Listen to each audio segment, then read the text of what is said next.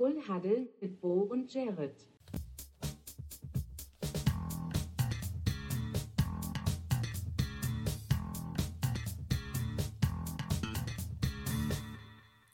Full Huddle mit Bo und Jared.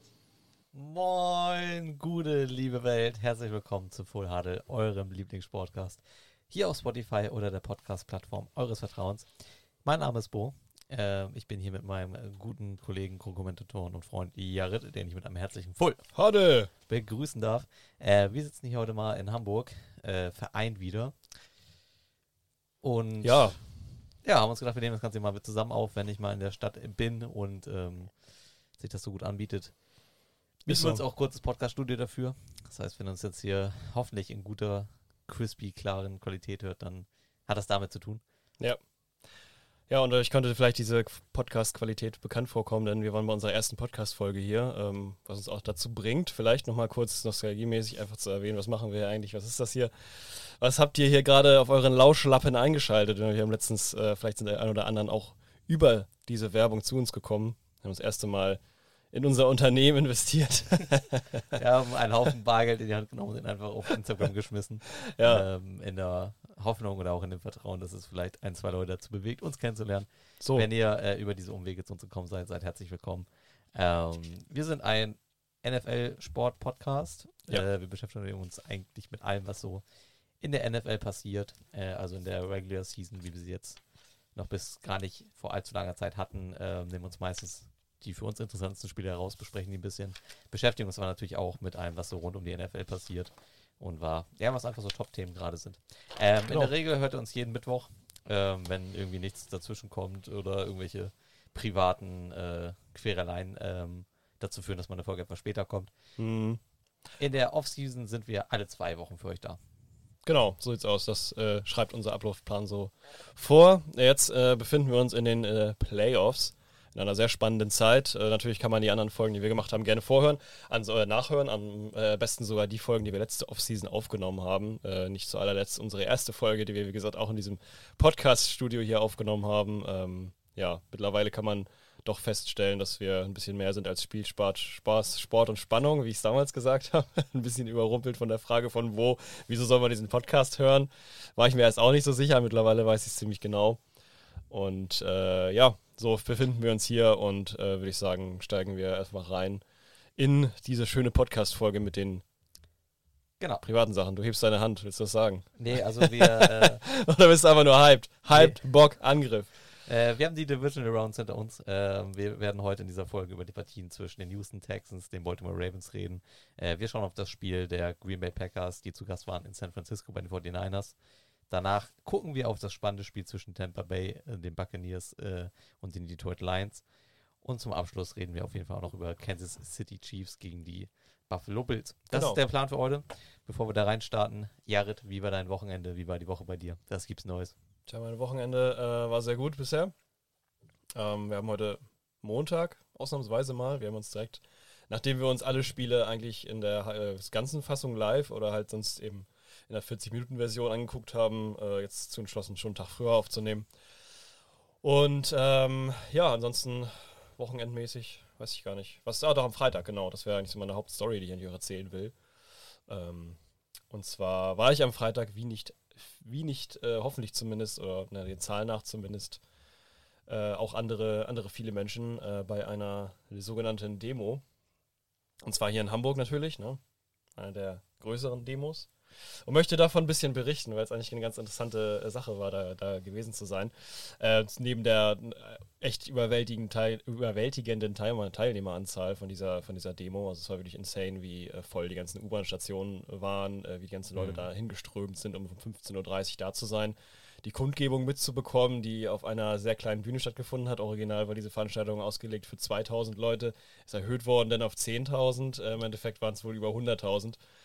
Ähm, also man ist sich da nicht so sicher, die Zahlen, es sind so viele Menschen, man konnte sie quasi nicht zählen, was auch dafür gesorgt hat, dass die ganze Veranstaltung abgebrochen wurde.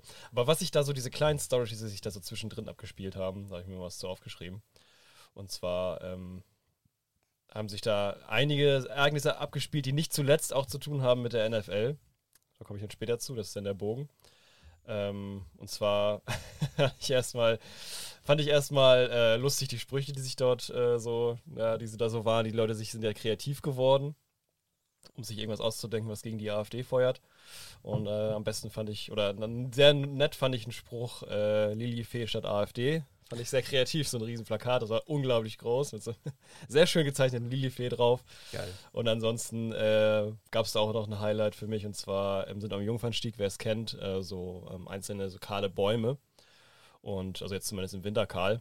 Und da sind halt so ein paar Kinder reingeklettert und die haben so ein bisschen, ja, das sich ja sehr gefreut, haben sich Spaß draus gemacht, den Sprechchor so ein bisschen anzuheizen, was natürlich sehr leicht war und haben sich da aber nicht bedient bei den normalen äh, Sprüchen, die dort, äh, so in ganz Hamburg hast du ja AfD oder irgendwie sowas oder ne, beliebigen Städtenamen, ist ja so ein allgemeiner Spruch, sondern die haben sich den kreativen Spruch ausgedacht, AfD Bu, leck mein Schuh.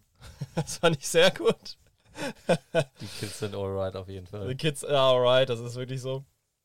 Und ähm, ja, als letztes noch eine schöne, Bege äh, schöne Begegnung, die ich da hatte. Und zwar äh, sind natürlich auch viele alte Leute, also gerade nicht zuletzt auch die Omas gegen rechts auf dieser AfD gewesen, äh, auf dieser AfD, ja genau, auf dieser Demo gewesen gegen die AfD.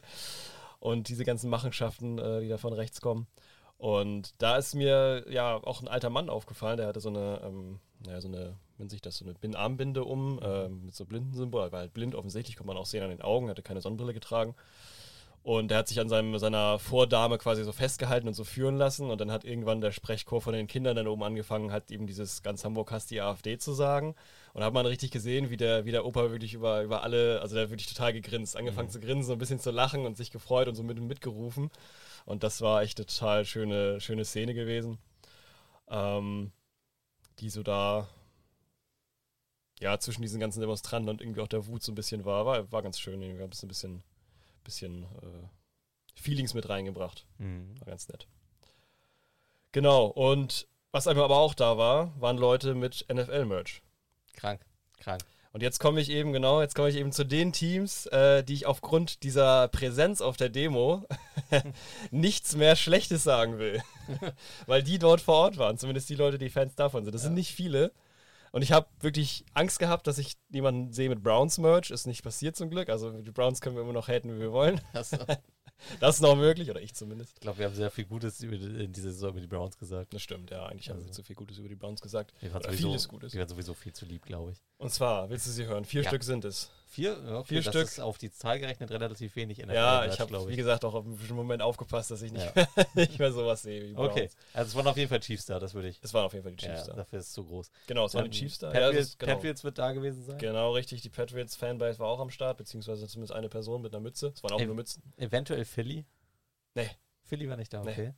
Nee. Raiders ist noch sehr beliebt? Auch nicht. Okay, dann, dann lass mal hören.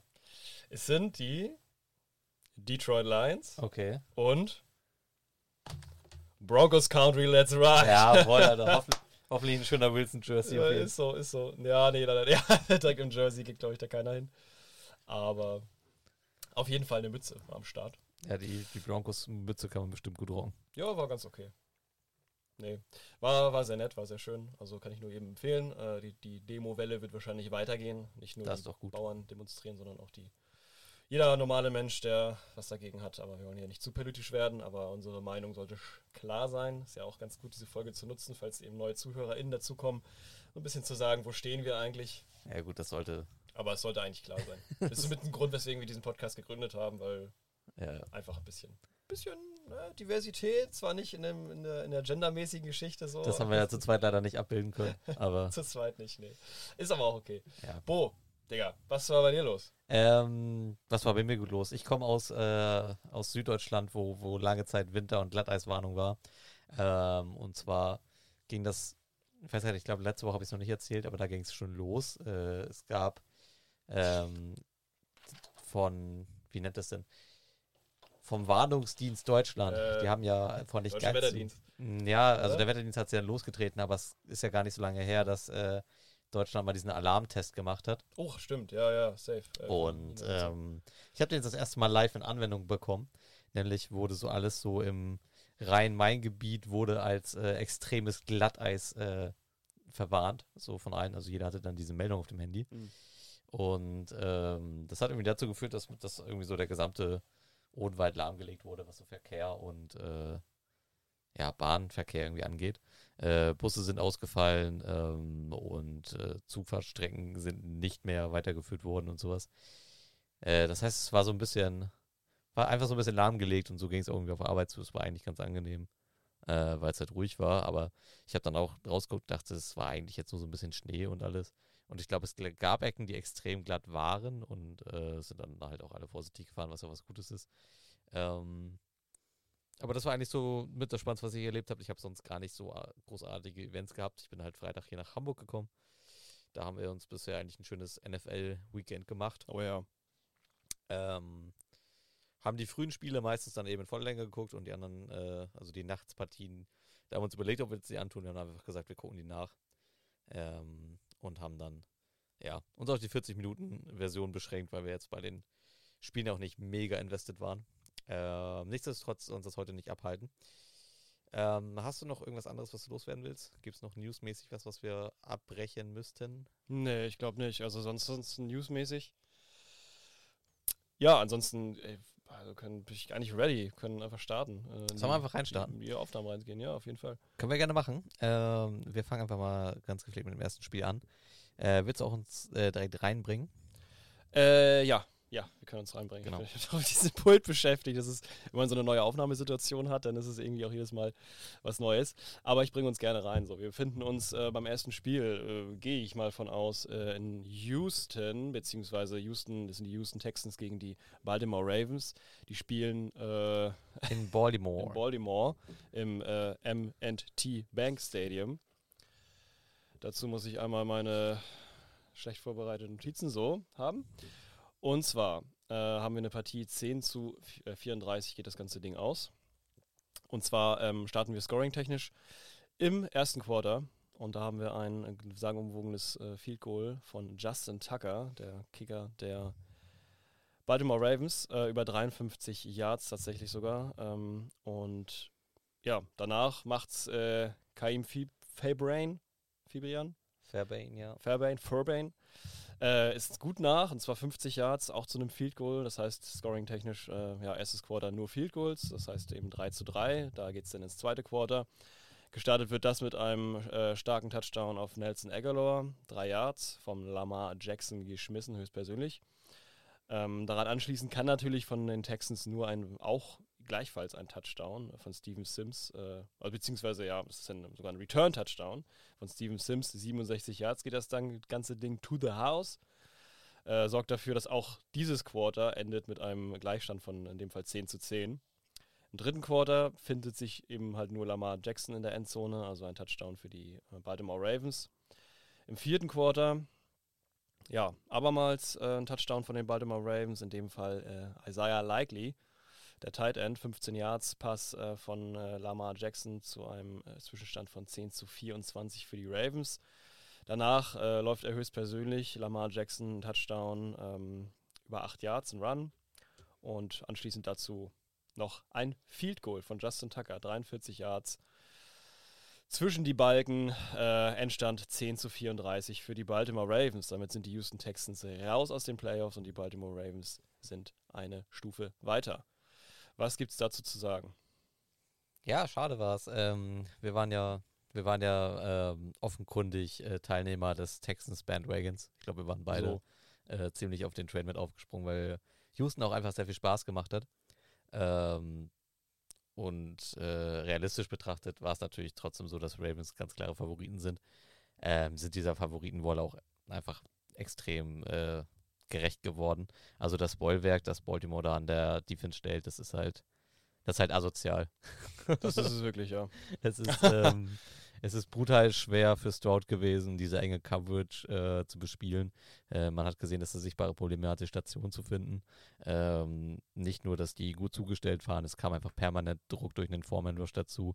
Ähm, er ist den Situationen häufig gut entkommen und man hat auch ganz klar gesehen, dass dass er da also wirklich schon richtig gute, also da geht es gar nicht darum, wie er es sieht. Er, er, fühlt, er fühlt ja, wie die Pocket sich bewegt und wie sie dann auch in den Punkten meist zusammenbricht.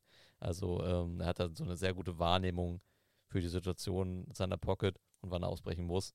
Ähm, er vermeidet in diesem Spiel irgendwie gefühlt 12-6 und produziert auch keinen Turnover. Das würde ich ihm hier zugute halten. Man hat aber auch gesehen, was in, dass bei den Texans offensiv echt wenig ging.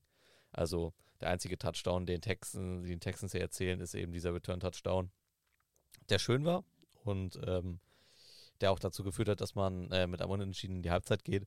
Man hat dann aber in Halbzeit 2 deutlich gemerkt, dass, dass die Ravens dann halt auch echt eine Stufe drüber stehen.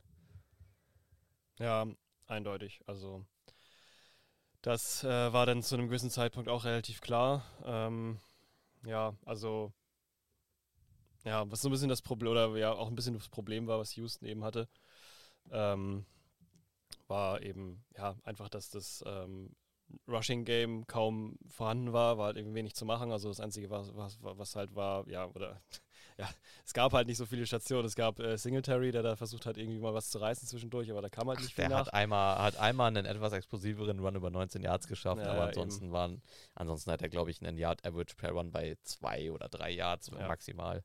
Genau, richtig. Und deswegen diese 38 Yards bei 229 ähm, generellen Yards ist das schon eine sehr, eine sehr schwache Nummer. Ähm, war halt nicht viel zu machen, über die Luft ging auch nicht viel. Die Defense äh, hat versprochen, was sie gehalten hat. Also war im Endeffekt das Problem, was wir eigentlich schon damals bei den Browns gesagt haben, was eventuell das sein könnte, wenn die äh, Receiving-Stationen nicht funktionieren. Das Run-Game in Houston ist halt ein bisschen limitiert und da geht ja nicht so viel. In dem Fall hat die, haben die Baltimore Ravens es geschafft, wirklich alles komplett abzudecken. Ähm, und nicht zu allerletzt haben die, äh, haben die, haben die Texans auch ähm, ein bisschen gegen sich selber gearbeitet und viel Momentum einfach rausgenommen auch dadurch, dass ähm, einfach andauernd diese Fall-Start-Penalties da waren. Ja, man also, hat ja mit also den, in Houston hat man ja einen neuen Rekord aufgestellt. man hat nämlich, ähm, ich glaube, die Menge an Penalties ähm, hat es, glaube ich, bei einem Team so noch gar nicht gegeben. Ich weiß, ich wusste jetzt nicht, ob das ein Team-Record der Texans ist oder tatsächlich ein, ich glaube, ein NFL-Record ist es noch nicht, aber wirklich die, die Menge an Penalties, was auch die ganze Zeit eigentlich nur so, ja, ich habe es mal notiert, als Nervenprobleme sind. Ähm, ne, also diese False Penalties, die, weiß ich nicht, die einfach vermeidbar waren und äh, dazu kam dann noch so, also ja, die haben sich provozieren lassen dann irgendwann auch und ähm, da war man dann als O-Line einfach irgendwann nicht clever genug. Ähm, ich nehme da auch, auch keinen raus. Das war eigentlich die gesamte O-Line, die Probleme hatte.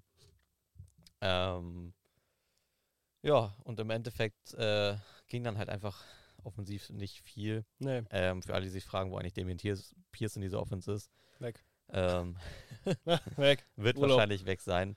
Ähm, er hat in diesem Scheme einfach keinen Platz. Das liegt zum einen daran, dass er unterdurchschnittliche Protection Skills hat, ähm, auf die die Texans einfach angewiesen sind. Mhm. Und er ist jetzt auch running-technisch nicht in so einer hohen Liga, dass, dass du ihn mit einbeziehen müsstest. Also ja, zum Zeitpunkt nicht. Also er hatte seinen, seinen Peak ja gehabt, das haben wir alle gesehen. Das war dann eben letzte Saison. Ja gut, das war seine Rookie-Saison. Aber ja, danach kam leider nicht mehr viel. Also es hat sich so ein bisschen, ja, ist nicht, nicht als so ein schönes Ding nachher im Endeffekt herauskristallisiert, was ein bisschen schade ist, aber gut, man weiß nicht, wer denn da irgendwie nochmal wieder seinen Glow-Up kriegt. Auf der anderen Seite haben wir natürlich auch, ähm, auch wieder einen neuen Spieler gesehen, gerade auch auf der Running-Position, wäre eine gute Überleitung, der Elvin Cook hat seine ersten Spielzüge äh, spielen können bei den Ravens und war, naja, da. Ja, gut, er hat dann 23 Yards immerhin. Als das Spiel over war, hat er dann ein paar Snaps gekriegt. Genau, er hat ein paar Snaps gekriegt, so, das war dann auch okay, aber nee, genau. Also, ähm, ja, also ich weiß gar nicht, was jetzt zu den Texans weiter. Irgendwie kommt es mir so vor, als würden wir jetzt gar nichts über die erzählen. Wir können ähm, sie defensiv ein bisschen loben, weil. Ja, ähm, das geht, genau. Können wir mal rübergehen auf die andere Seite, gleichzeitig ja. anfangen erstmal. Also Head Coach Demico Ryans äh, callt ja tatsächlich die Defensive in den ja. meisten Zügen selbst ähm, und hat in Halbzeit 1 für, für seine Verhältnisse extrem viel blitzen lassen. Und ähm, das hat auch sichtbar Wirkung gezeigt. Lamar Jackson äh, war besonders in Quarter 2 ziemlich stark im Griff der Defense und äh, tat sich schwer dagegen Lösungen zu finden. In Halbzeit 2 hat er das allerdings. Ähm, Jackson hat dann gegen diesen dann meist doch sehr aggressiven defensiven, defensiven Stil ähm, gut gegenhalten können, hat meistens dann mit, mit Dropbacks reagiert, äh, wich viel mehr selbst über den Boden aus.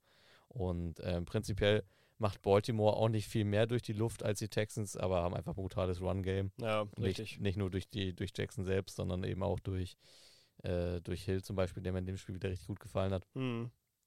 Ähm, und durch dieses kontinuierliche Run-Game, was die Ravens gefahren haben, haben sie dann halt Zeit von der Uhr genommen, konnten die Führung nochmal deutlicher ausbauen. Und ich finde auch in der Höhe geht der Sieg eigentlich relativ äh, verdient an die Ravens. Ich, Ja, es gab für mich eigentlich eindeutig. nur ein, ein Momentum, wo es hätte kippen können und das ist äh, in Halbzeit in Halbzeit 2 äh, im dritten Quarter vor dem ersten Lamar Run Touchdown. Ähm, da gibt es so zwei Plays, die er gemacht hat, äh, zwei Pass Plays, ähm, die beide gut intercepted werden können. Der erste sieht noch nicht ganz so gefährlich, aus, aber gerade der zweite muss eigentlich von der Defense gefangen werden oder gepickt werden. Mhm. Und ähm, da hätte das Spiel kippen können. Man merkt dann aber auch, dass nach dem QB-Rush äh, bei Jackson sich die Nerven wieder deutlich beruhigen. Und danach spielt es dann sehr smart runter. Ja, eindeutig. Also es gab viele, viele gute Situationen, in der jetzt nochmal auf die Defense zurückzukommen von den, äh, von den Texans, äh, die sehr gut funktioniert hat. Ähm, gab allerdings eben auch dementsprechende ähm, ja, Lücken. Ich meine, die haben es sehr gut geregelt. Gerade eben der, der, das Run-Blocking war jetzt nicht so allzu große Stärke der Defense. Ähm, es gab aber auch einige Sachen in der Passing-Geschichte. Also gerade dieser Touchdown von Isaiah Likely, da war halt ein äh, Defender, also ein Second, also Secondary, also ein Cornerback oder Safety, ähm, direkt dran gestanden, hat ihn eigentlich ja, mehr oder weniger versucht zu verteidigen, hat es aber absolut nicht geschafft. Also da ging das Matchup dann quasi auf jeden Fall an, an Likely und hat ihn dadurch eben den Touch Touchdown bekommen. Und ähm, dann auch das auch sehr smarte Play, aber eben auch umso, umso trauriger eben für die Defense. War nicht gut zu verteidigen, war auch kein Defender in der Nähe, aber halt eben der Nelson Aguilar Touchdown trotzdem auch ähm, eine Möglichkeit, nachdem ja eben auch ähm, ähm, Lamar Jackson da auch wieder einen richtig guten äh, QB-Sneak oder halt ein richtig schönes Run-Game hingelegt hat, um halt kurz vor die Endzone zu kommen, denn das Ding an Aguilar rüberzugeben, der halt vorher noch gar nicht irgendwie wirklich eine richtige Appearance da, äh, also nicht, nicht richtig, richtig irgendwie Ja, hat er auch so äh, nicht. da war. Also er hat, er hat zwei Receptions in dem Game, kommt auf 12 Yards. Das eine ist Ja. der Dreier-Touchdown. Also Aguilar ist, ne, ich glaube, das habe ich schon mal über ihn gesagt, aber ich denke mir immer alle, alle paar Wochen, ach ja, das spielt er doch. Ja, richtig so. So sieht's aus. Und äh, dafür ist er eben auch gut und dafür war er jetzt auch in dem Fall gut zu haben. Ähm, und ja, es ist halt so. Tatsächlich in dem Fall war es wirklich die Mannschaft, die äh, das Run-Game beherrscht, die gewinnt. Und das war eindeutig, waren das die Baltimore Ravens, die da wirklich, ähm, ja, Lamar 100 Yards, Gus Edward 40 Yards, Hill 66, Cook 23. Also da hat jeder irgendwie so ein bisschen ein Stück vom Kuchen abbekommen. Da war einiges äh, zu holen, äh, offensiv im Run-Game. Und im Passgame, wie gesagt, hat man es auch gesehen, hat auch funktioniert. Also es hat eben halt leider nicht gereicht. Und damit ist eigentlich nur, ja, das, wir haben es ja, wie gesagt, wir sind ja beide mit dem Pick eigentlich gegangen Richtung äh, Houston Texans, einfach nur gesagt haben, unser Herz, Bruder, geht nicht anders. Ist halt das Team, was mehr Spaß macht zu gucken. Ist das Team, was mehr Spaß macht, sind wir ehrlich. Und ähm, ja, dementsprechend vielleicht nicht für die meisten nicht überraschend, aber dennoch schade, dass äh, das Endergebnis so sein musste. Dazu gab es ja, gab auch noch so, solche, solche Geschichten wie halt einmal ein äh, Intentional Grounding, aber vielleicht noch viel eher ein Face Mask Call, der nicht gemacht wurde, ähm, wo halt ein äh, Ravens äh, D-Liner war das, glaube ich, oder war das? Äh, Mm, ich glaube, das war oh, in der Dealer oder so, war in der Defense, glaube ich. Auf jeden Fall gab es da eine unglaubliche Face Mask, also wirklich reingegriffen bis Mappen, also da war ich schon Ja, ja. fast die Augen rausgekratzt. Und ähm, das wurde einfach übersehen, wurde man auch in der Zeitlupe gesehen, aber die Schiris, die haben es scheinbar nicht so wahrgenommen und dann, Ja, was noch dazu kam, ist, dass bei den Texans auch noch ein, zwei Verletzungen dazu kamen. Also es mussten auch ähm, mehrfach ein, zwei Spieler vom Feld gekartet werden. Hm, das stimmt, das hat man auch gesehen, genau. Nichtsdestotrotz haben sie ja trotzdem drei Sacks erreicht, ne? Also hier äh, und in Namen äh, festgehalten.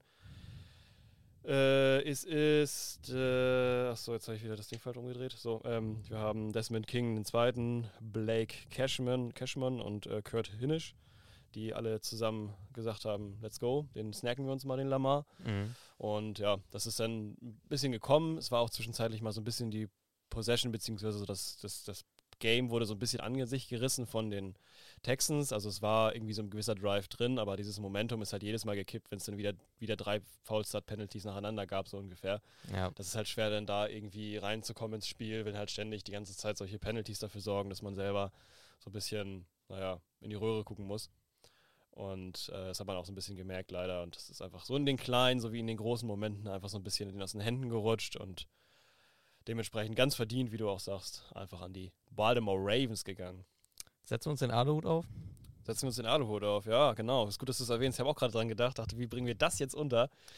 Machen wir das. Bo, es gibt ein gewisses Farbspiel. Ne? Du bist ja ein Mann der Farblehre. Genau, ich habe ja tatsächlich äh, etwas mit Kunst studiert. Ich hatte tatsächlich Farbenlehre in, meinem in meinem Studium mit drinne. So. Aber nicht einmal das äh, lässt mich, lässt mich glauben, was, was, was ich äh, vor wenigen Tagen gesehen habe. Achtung, Aluhut. Ähm, ja, also es, es ist mehr ein witziger Zufall, als dass Mhm. es tatsächlich eine Verschwörungstheorie ist, aber man weiß ja bei der Ich glaube, in NFL Amerika nehmen das einige Leute ernst. Ich könnte es mir tatsächlich auch vorstellen. Und zwar ähm, hat ja seit neuestem, würde ich behaupten, ich glaube, es ging erst seit vor wenigen Super Bowls los, aber es hat ja angefangen, dass die Super Bowls eigene Logos bekommen haben. Ja. Also es hatten sie in der Form und schon immer, aber es war in der Regel was meistens einfach nur in Silber die Zahl und irgendwo ein Football platziert.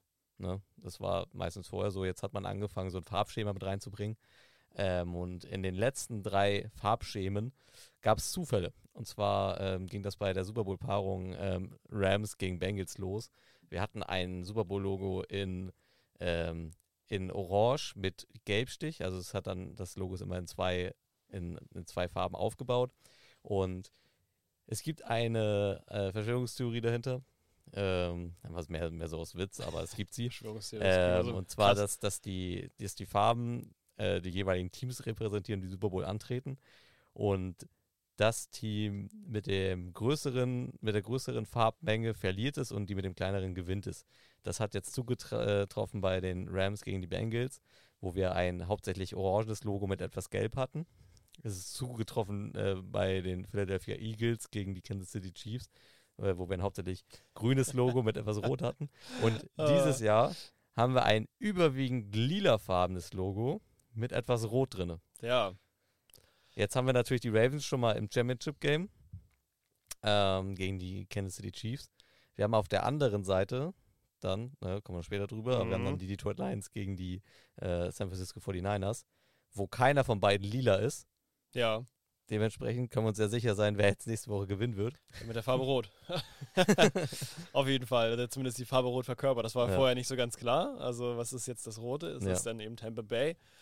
Oder ähm, findet sich da eine andere Mannschaft wieder? Ähm, bei 49ers Tampa Bay wäre es nicht ganz klar gewesen, wer es ist. Da wäre es dann trotzdem noch spannend geblieben. Aber jetzt, wir wissen es genau. Nach, der, nach, nach den Spielen diese Woche ist das Bild etwas klarer geworden. Aber ich glaube, die Theorie kommt das erste Mal auf, als tatsächlich beide Nummer 1 Seeds ne, Ja. an, an die Ravens respektive die 49ers ging.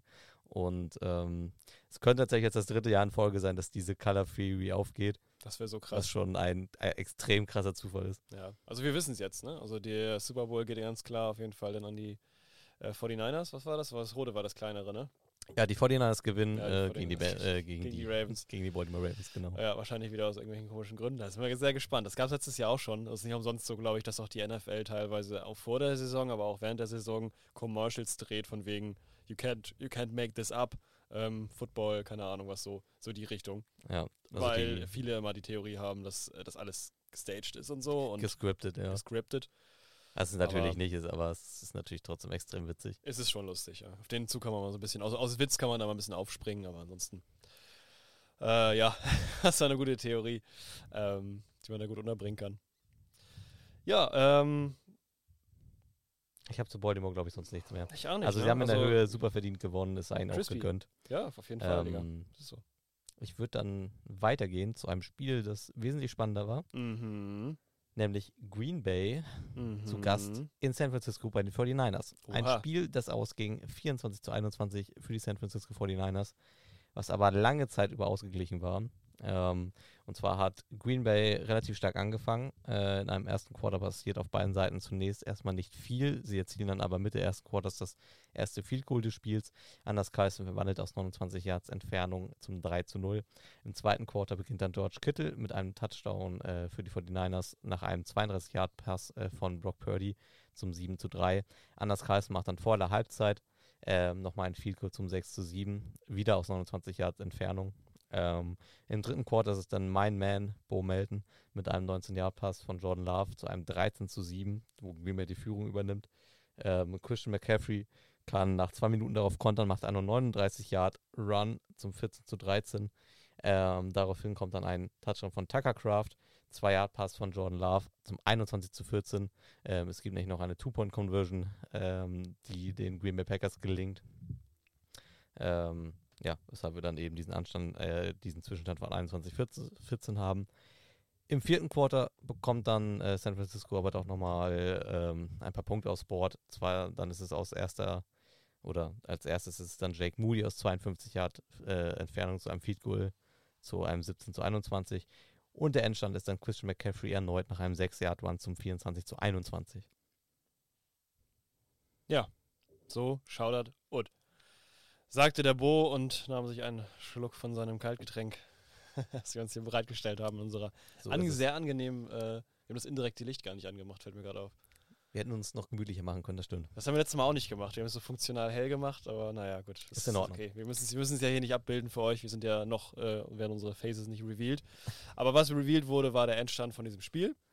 Und ja, Und was revealed wurde, ist, dass äh, die 49ers tatsächlich verwundbar sind. ja, tatsächlich. Merkt man da. Man das- hat es sich anders vorgestellt, aber tatsächlich, Green Bay Packer hätten sie fast gekriegt. Fast am Schlaffettchen gehabt. Etwas glücklich und Ja. ähm, äh, ich finde auch, dass äh, die 49ers hier auf jeden Fall verdient gewinnen. Ebenso wie Ja. gerade die Ravens. Nicht so deutlich und auch nicht so dominant.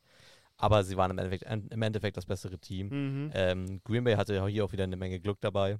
Ähm, sie machen auch ein gutes Spiel, insbesondere defensiv fand ich es auf vielerlei Hinsicht eine echt ordentliche Leistung. Ähm, es gibt ein paar Aufreger in diesem Spiel. Ähm, gibt es was, womit du anfangen möchtest? Sollen wir mit Ich Jordan fand- Love anfangen? Ja, genau.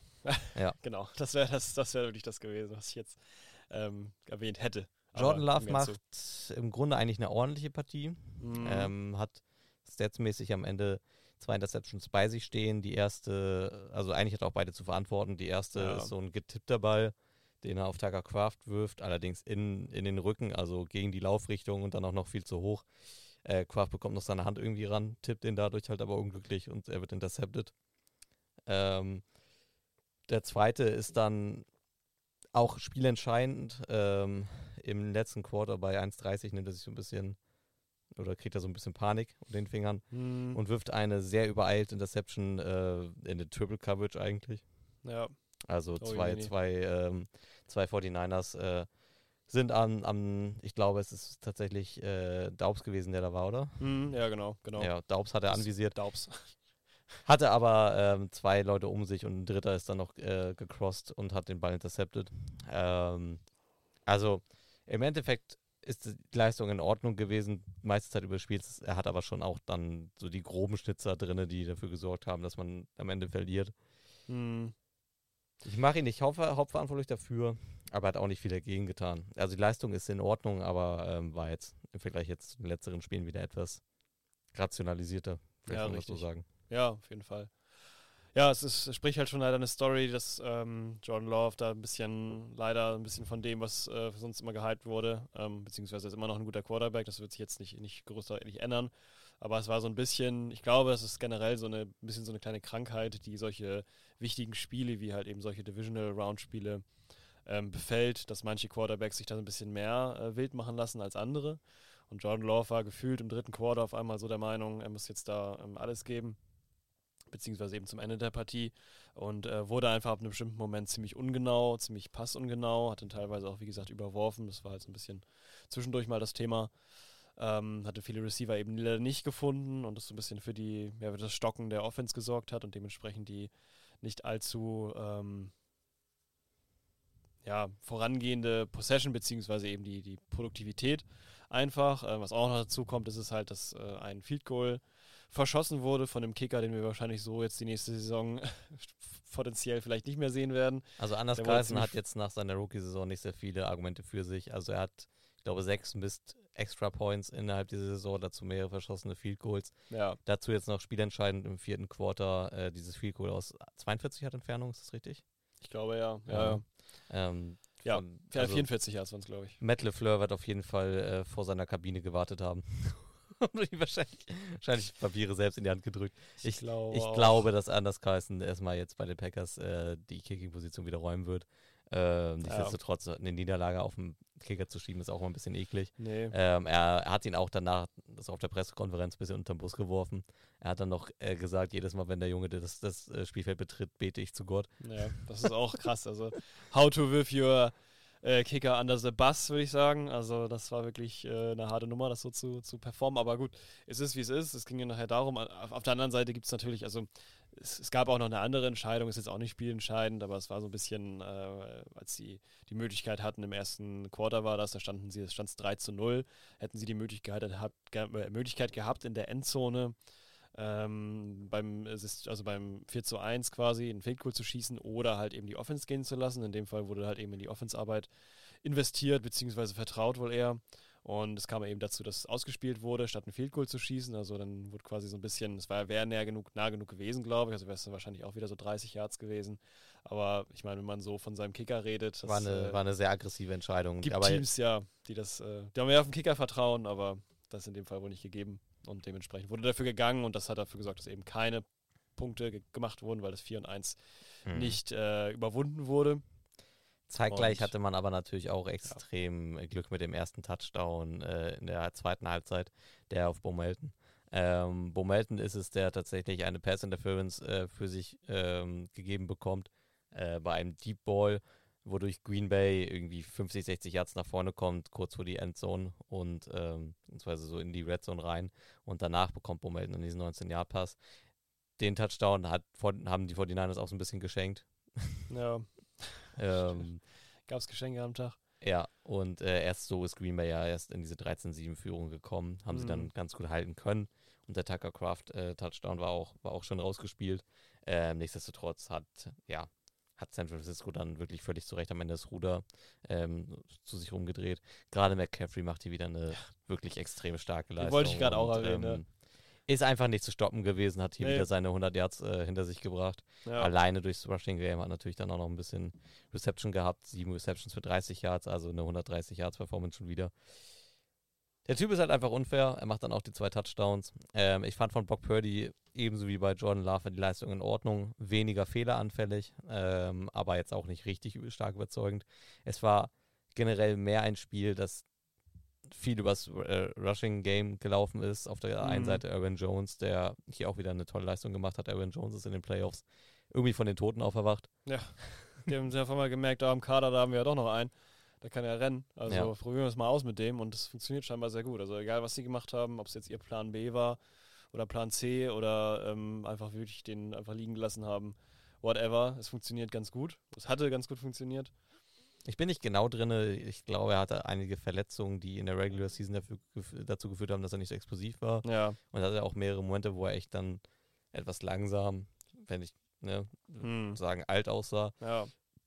Aber, Aber jetzt äh, die, die Aaron Jones Playoffs-Version, die, die war schon brutal gut. Ja. Ähm, und ich habe das Gefühl, dass er als so Leitwolf in dieser noch jungen offensiven Truppe sich ganz gut einfügt. Ja, er ist halt Rolle, halt auch noch so der bisschen, sich wohlfühlt. Ja, ja, auf jeden Fall. Er ist auch noch so ein bisschen der letzt, das letzte Bollwerk der alten Packers, sage ich mal, so für mich gefühlt zumindest, äh, ne, der, die äh, Packers unter Aaron Rodgers. Ja, und nach Devonta Adams. Und ne? nach Devonta Adams, genau richtig, die alle abgegangen sind, ist er noch da geblieben. Ist eigentlich ein Wunder, dass er noch da ist, aber er ist so ein bisschen derjenige, der so, genau, wie du halt sagst, so als Veteran, als Leuchtturm noch so ein bisschen diese ganze Offense so ein bisschen, ja, um ummantelt und immer noch als großer Name irgendwie dasteht. Und äh, schade genug eigentlich, dass er sonst wenig, ähm, ja, wenig passiert ist in den letzten Spielen. In dem Fall, ähm, wie gesagt, war, hat er eine gute, gute Performance gebracht, 108 Yards bei 18 Carries ähm, sind auf sein Konto gegangen, was auf der anderen Seite ja relativ gleich steht zu McCaffrey. In dem Fall ist es aber wesentlich mehr Produktivität, die McCaffrey da rausholt mit seinen zwei Touchdown, ähm, Touchdowns und es ist einfach so, es geht dann in dem Fall, ja, wenn es gerade ums Running Game geht, dann ist es halt, wenn man McCaffrey hat, äh, ist einfach ein Cheatcode. Kann man nicht anders sagen.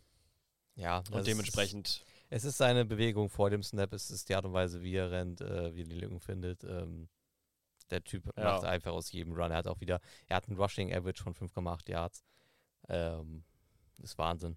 So ist und ähm, auch sein, vor allem sein, sein Receiving ist äh, auf einem ähnlichen Level. Ist, äh, er hat sehr hm. viele Short Receives bekommen, die aber eigentlich immer zu einem First Down geführt haben.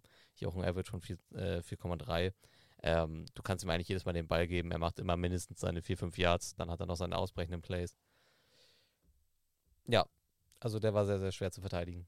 So sieht's aus. Wie hat dir die Halbzeitshow gefallen? Was war denn die Halbzeitshow nochmal? Die Klopperei am Gateway stand. Achso, die Klopperei.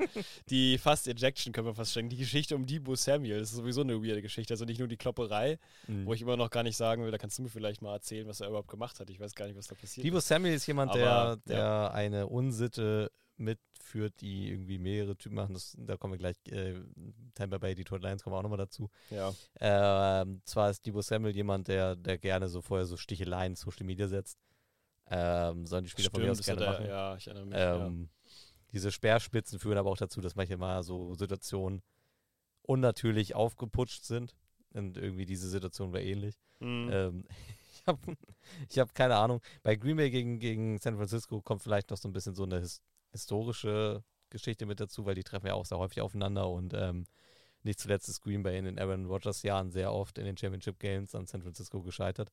Ähm, sonst hätte man wahrscheinlich mit äh, Aaron Rodgers auch nicht nur den einen Super Bowl geholt, sondern dann vielleicht auch nochmal einen zweiten, zweiten oder einen dritten. Ja. Ähm, man war ja eigentlich so, dass man nach der Leistung 2010, war das das, das Green Bay Jahr? Irgendwann dann. Äh, 14 dass Jahre eigentlich, frag mich was leichteres. weiß nicht, was ich heute Morgen vergessen habe. man war ja eigentlich, äh, eigentlich war man mit dem Kader so zwischen 2013, 2016 hätte man ja auf jeden Fall noch einen zweiten Super Bowl mit Rodgers holen können. Ja. Da war San Francisco häufig dann so die Station, wo es dann gescheitert ist. Also ein bisschen, bisschen historisch ist es vielleicht aufgeladen, aber ähm, das, was Debo Samuel halt zuletzt mit mehreren äh, seiner Gegner gemacht hat, ist da nochmal so ein bisschen ne, Futter reinzubringen. Ähm, manche springen darauf, an, äh, springen darauf an. Ich weiß jetzt nicht, äh, mit wem er sich da angelegt hatte. Ich habe auch so nicht mehr so vor Augen. Es waren Ähm, zwei, zwei, zwei Packers auf jeden Fall, die ihnen da ein bisschen den, den Getaway-Stand mal gezeigt haben und mal ihn ein Genau, bisschen ihn hydriert freundlich darauf hingewiesen, wo er seinen, seinen Refill bekommen kann, Genau, wenn er. haben ihn da so ein bisschen, seinen, seinen Helm noch so ein bisschen poliert auf dem Tisch. Und äh, hat dann, man dachte eigentlich, oder wir hatten kurzzeitig mal die Annahme gehabt, dass er deswegen ejected wurde, wurde er aber gar nicht. Also wenn ich jetzt Ähm, Ref gewesen wäre und ich ja. hätte, also vor allen Dingen, das ging ja auch absurd lang, das, die haben sich irgendwie an der Sideline schon gekabbelt, kabbeln genial. sich an Trainer und Bench vorbei in Ja. diesen rein. Ich hätte einfach alle drei, hätte ich einfach ejected und gesagt, kommt irgendwann, äh, also jetzt vielleicht nicht fürs restliche Spiel, aber kommt irgendwie nach fünf Minuten wieder, äh, kurz stille Treppe mit euch und dann ist Ja, alles wieder in wirklich, Ordnung. ey, macht, macht immer da euer Ding. Ja, aber er ist dann Ähm, tatsächlich nicht mehr reingekommen und er hat in dem Spiel auch eigentlich keine große Rolle gespielt. Nee. Also jetzt, äh, also zum einen war Receiving sowieso nicht extrem viel bei den 49ers. Wie gesagt, es ging halt auch mehr über den Boden. Hm. Aber George Kittle und äh, äh, Juan Jennings und Brandon Ayuk waren eigentlich mehr so die, die Receiver-Staffeln in der Partie. Und Debo Samuel hat dann ja auch tatsächlich mit Schulterproblemen Großteil des Spiels ausgesetzt. Genau. Es war schon so ein bisschen die Story um ihn herum, äh, hat schon eigentlich angefangen im, ich glaube, ersten Quarter oder sowas. Da ähm, ist er quasi vom Feld gehumpelt, ähm, was aber nach seinen eigenen ähm, Angaben zufolge nur den Grund hatte, dass er beim Spiel halb seinen Schuh verloren hat und deswegen halt weghumpeln musste. Und es war halt es war dann interessant, wie der Kommentator und so alle da so draufgesprungen sind. Und wegen, nein, oh Gott, er ist verletzt. Äh, Und geht ja gar nicht und so. Aber nee, es war im Endeffekt nur das. Den nächsten Spielzug war er dann auch wieder da. Dann gab es die Kabelei und dann hat er sich an der Schulter verletzt. Ziemlich Ja. massiv wohl auch. Also das scheint auch so zu sein, als würde er jetzt erstmal wieder nicht mehr. es ist ja die Schulterverletzung, die er, glaube ich, das erste Mal sich zugezogen hatte in der Partie gegen die Browns, also Woche 6 oder so. Also es Ja, genau. Mhm. die Schulterverletzung, die ihn da schon äh, ja, geplagt hat, ist Ja. jetzt anscheinend immer noch da. Genau. Oder wieder. Oder wieder, genau. Er sagt, das ist auf jeden Fall genauso stark wie damals, so er kann seinen Arm kaum bewegen. Und das ist natürlich sehr blöd, aber wir wissen ja zum Glück, dass trotzdem die 49ers den Super Bowl gewinnen, von daher ist ja alles gut. Genau, also die NFL hat es ja vorgeskriptet, ob jetzt, äh, ob er da eine Schulterverletzung hat oder nicht, kann eigentlich egal sein. Ja, genau. Ähm, das ist auch schön. Ja, ähm, genau, so sieht's aus. Also, Ja, also Green Bay, Green Bay kann auf jeden Fall auch in den Haupt in die Offseason gehen. Man hatte ja, es ist ja eigentlich eine, ähm, ähnlich wie bei, bei Tampa Bay auch, wo wir gleich drüber sprechen, dass die Yes. ähm, nicht so hohe Erwartungen hatten in Green Bay. Es war eigentlich mehr als Umbruch hier ausgesprochen, hm, ähm, auch um Jordan Love ranzuführen und um äh, na, auch diesen, diesen Verjüngungseffekt im Team hinzubiegen, ne, sich von den alten Lasten, die jetzt alle in New York bei den New York Jets rumliegen, äh, die sich, sich äh, zu verabschieden und äh, ein junges Team aufzubauen. Das ist denen ja jetzt in, in einem Rekordtempo gelungen. Ähm, man kann das Team um äh, John Love jetzt weiterformen. Jetzt kann man vielleicht nochmal gucken, ob man die Defense nochmal ein bisschen ja, aufrüstet oder auch ein bisschen in die O-Line investiert. Das wären vielleicht noch nächste Schritte. Ja, Aber das Team ist gut aufgestellt. Äh, die Receiver machen alle Spaß. Also ob das jetzt ein Douds ist, ob das da jetzt ein äh, Watson ist, ein Jaden Reed. auf jeden Ähm, Fall. Bo Melton wird jetzt von der Qualität nicht an diese Gruppe rankommen, Äh, aber den, Bo. den in der Rückhand zu haben, ist anscheinend auch, äh, funktioniert auch. Ey, da musst du zu den ähm, Seahawks. Bo Melton und, und Jack Bobo, Alter. Äh, Das Receiver-Duo deiner Albträume auf jeden Es ist Fall. so, es ist so. ja, das ist das, das sch- schlimmste Receiver-Duo der NFL. Ja, Ja, die NFC zittert. die gute, die gute Backup-Performance. Ähm, ja, ist wirklich so. Ähm, ja, das ist es. Also, That's about it. that, that's a game, I would call it. Und äh, pff, ja, zu Recht gewonnen. 49ers, let's go. Äh, was sagt man da? Wo wir letztes Mal schon, letzte Folge schon so waren. San Fran, let's roll. San Fran, let's roll. Genau, so, so sprechen wir es aus. Ähm, und ja, wahrscheinlich wird es zu diesen, genau, das wollte ich sagen. Ich, ich, manchmal hat man ja so, man redet einfach, um währenddessen zu überlegen, was man sagen wollte. Das hatte ich gerade. Das finden wir Worte beim sagen- Sprechen. Genau, ich habe meine Worte gesprochen. Ich habe meine Worte, nein, ich habe meine Worte gefunden beim Sprechen. Und zwar wollte ich sagen, ey, also wenn ihr Bock habt auf so wahrscheinlich nochmal so ein bisschen zur neuen Saison oder beziehungsweise nach dieser Saison ein Off-Season-Guide werden wir sicherlich auch nochmal für mal das ein oder andere Team äh, nochmal machen als Off-Season-Episode. Wie gesagt, da immer nur alle zwei Wochen wir zu hören. Aber hört da gerne rein. Off-Season-Episoden machen uns eigentlich immer besonders viel Spaß. Äh, da ist so ein bisschen, ja, einfach frei dreht. Geht es um alles Mögliche. Von, ach, was haben wir alles gesagt? Wir hatten alles Mögliche, was wir machen wollen. Maskottchen-Games, Ja, gut, wäre natürlich auch eine Draft-Vorschau und dann eine Draft-Recap. Draft-Vorschau. Ja, das ist natürlich klar. Das Ähm, Muss. Das machen wir, wir, werden uns, äh, wir werden uns äh, einmal das Referee-Programm der NFL ansehen. So. Also wie werde ich oder was muss ich überhaupt durchlaufen, um NFL-Referee zu werden? so. Und äh, wie trainieren eigentlich Referees? Ja, Wenn euch sowas interessiert, äh, da werden wir auf jeden Fall noch, noch, noch eine Folge zu machen. Genau, richtig. Und ansonsten auch gerne Kommentare über Instagram. Ey, Leute, Ja. schreibt uns. Äh, schreibt uns, wirklich. Äh, Irgendwas Wichtiges, irgendwas wollt ihr wissen, keine Ahnung, fragt einfach mal. Und äh, gebt, euch, gebt uns äh, Vorschläge, was wir reden können, über welche Teams wir reden, auch gerade in Oder der welche Themen euch Season. mal interessieren würden. Genau, haut einfach raus. Wir beißen euch nicht und wir schreiben auch nicht gemeine Sachen. Wir ähm, freuen uns sehr über jeden Input, den wir kriegen können und sind da nicht scheu zu interacten. Ähm, ja, wo gehen wir hin? Was machen wir? Wir gehen zu dem Spiel, wo wir beide äh, uns am mit am meisten gefreut haben, äh, nämlich die Tampa Bay Buccaneers äh, zu Gast bei den Detroit Lions Ja. äh, im Ford Field, ähm, was äh, an diesem Wochenende wohl Rekord-Dezibel-Zahlen geknackt haben soll. Ähm, es soll wohl so laut gewesen sein wie eine Jet-Turbine in diesem Oh. Stadion. Ähm, hat man mitbekommen, gerade während der Tampa Bay Drives, äh, ja, war das Spiel einfach extrem laut. Ähm, willst du uns kurz reinbringen? Ja, will ich machen. Will ich unbedingt machen. Äh, ich bringe uns rein. Wir sind, genau, wir wie gesagt, schon im Ford Field äh, in einem Dome. Es war lustig, es gab vorher ein Interview, da wurde, wurden die äh, Tampa Bay Buccaneers gefragt, der Co Coach, Head Coach, glaube ich, der Tampa Bay Buccaneers gefragt, wie die sich denn vorbereiten würden auf die Minustemperaturen in Detroit.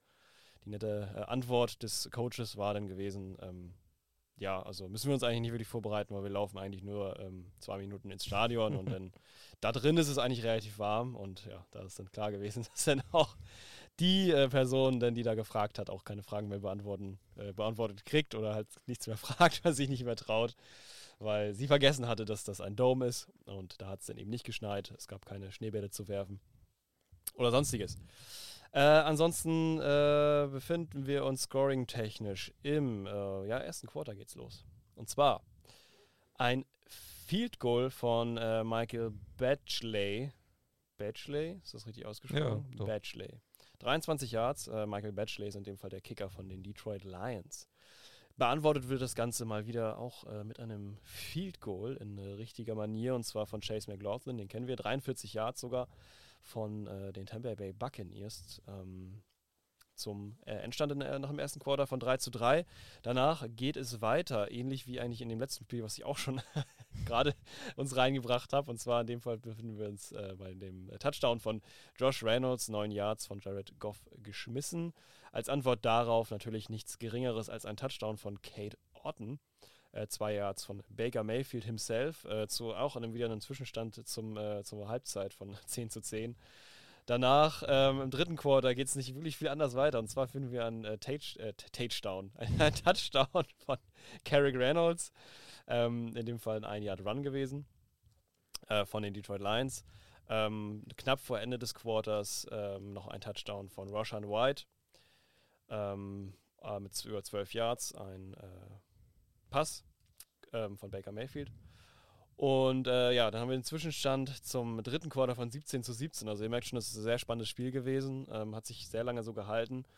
Am Ende war es dann doch äh, Jamir Gibbs, der noch einen Touchdown gemacht hat im vierten Quarter als allererstes. Ähm, 31 Yard Run, äh, unglaublich starke Leistung. Danach Eamon Ross und Brown konnte auch äh, anschließen, nachdem die Lions ein bisschen äh, herausgefunden haben, wie man den Pass Rush und den ähm, Run Block von den Tampa Bay Buccaneers so ein bisschen platzen lässt. Und ähm, ja, als letztes ähm, macht Mike Evans noch sich selbst die Ehre und ähm, fängt einen Touchdown-Pass in der Endzone mh, über 16 Yards und Baker Mayfield die Two-Point-Conversion, die daran anschließt, die fällt leider.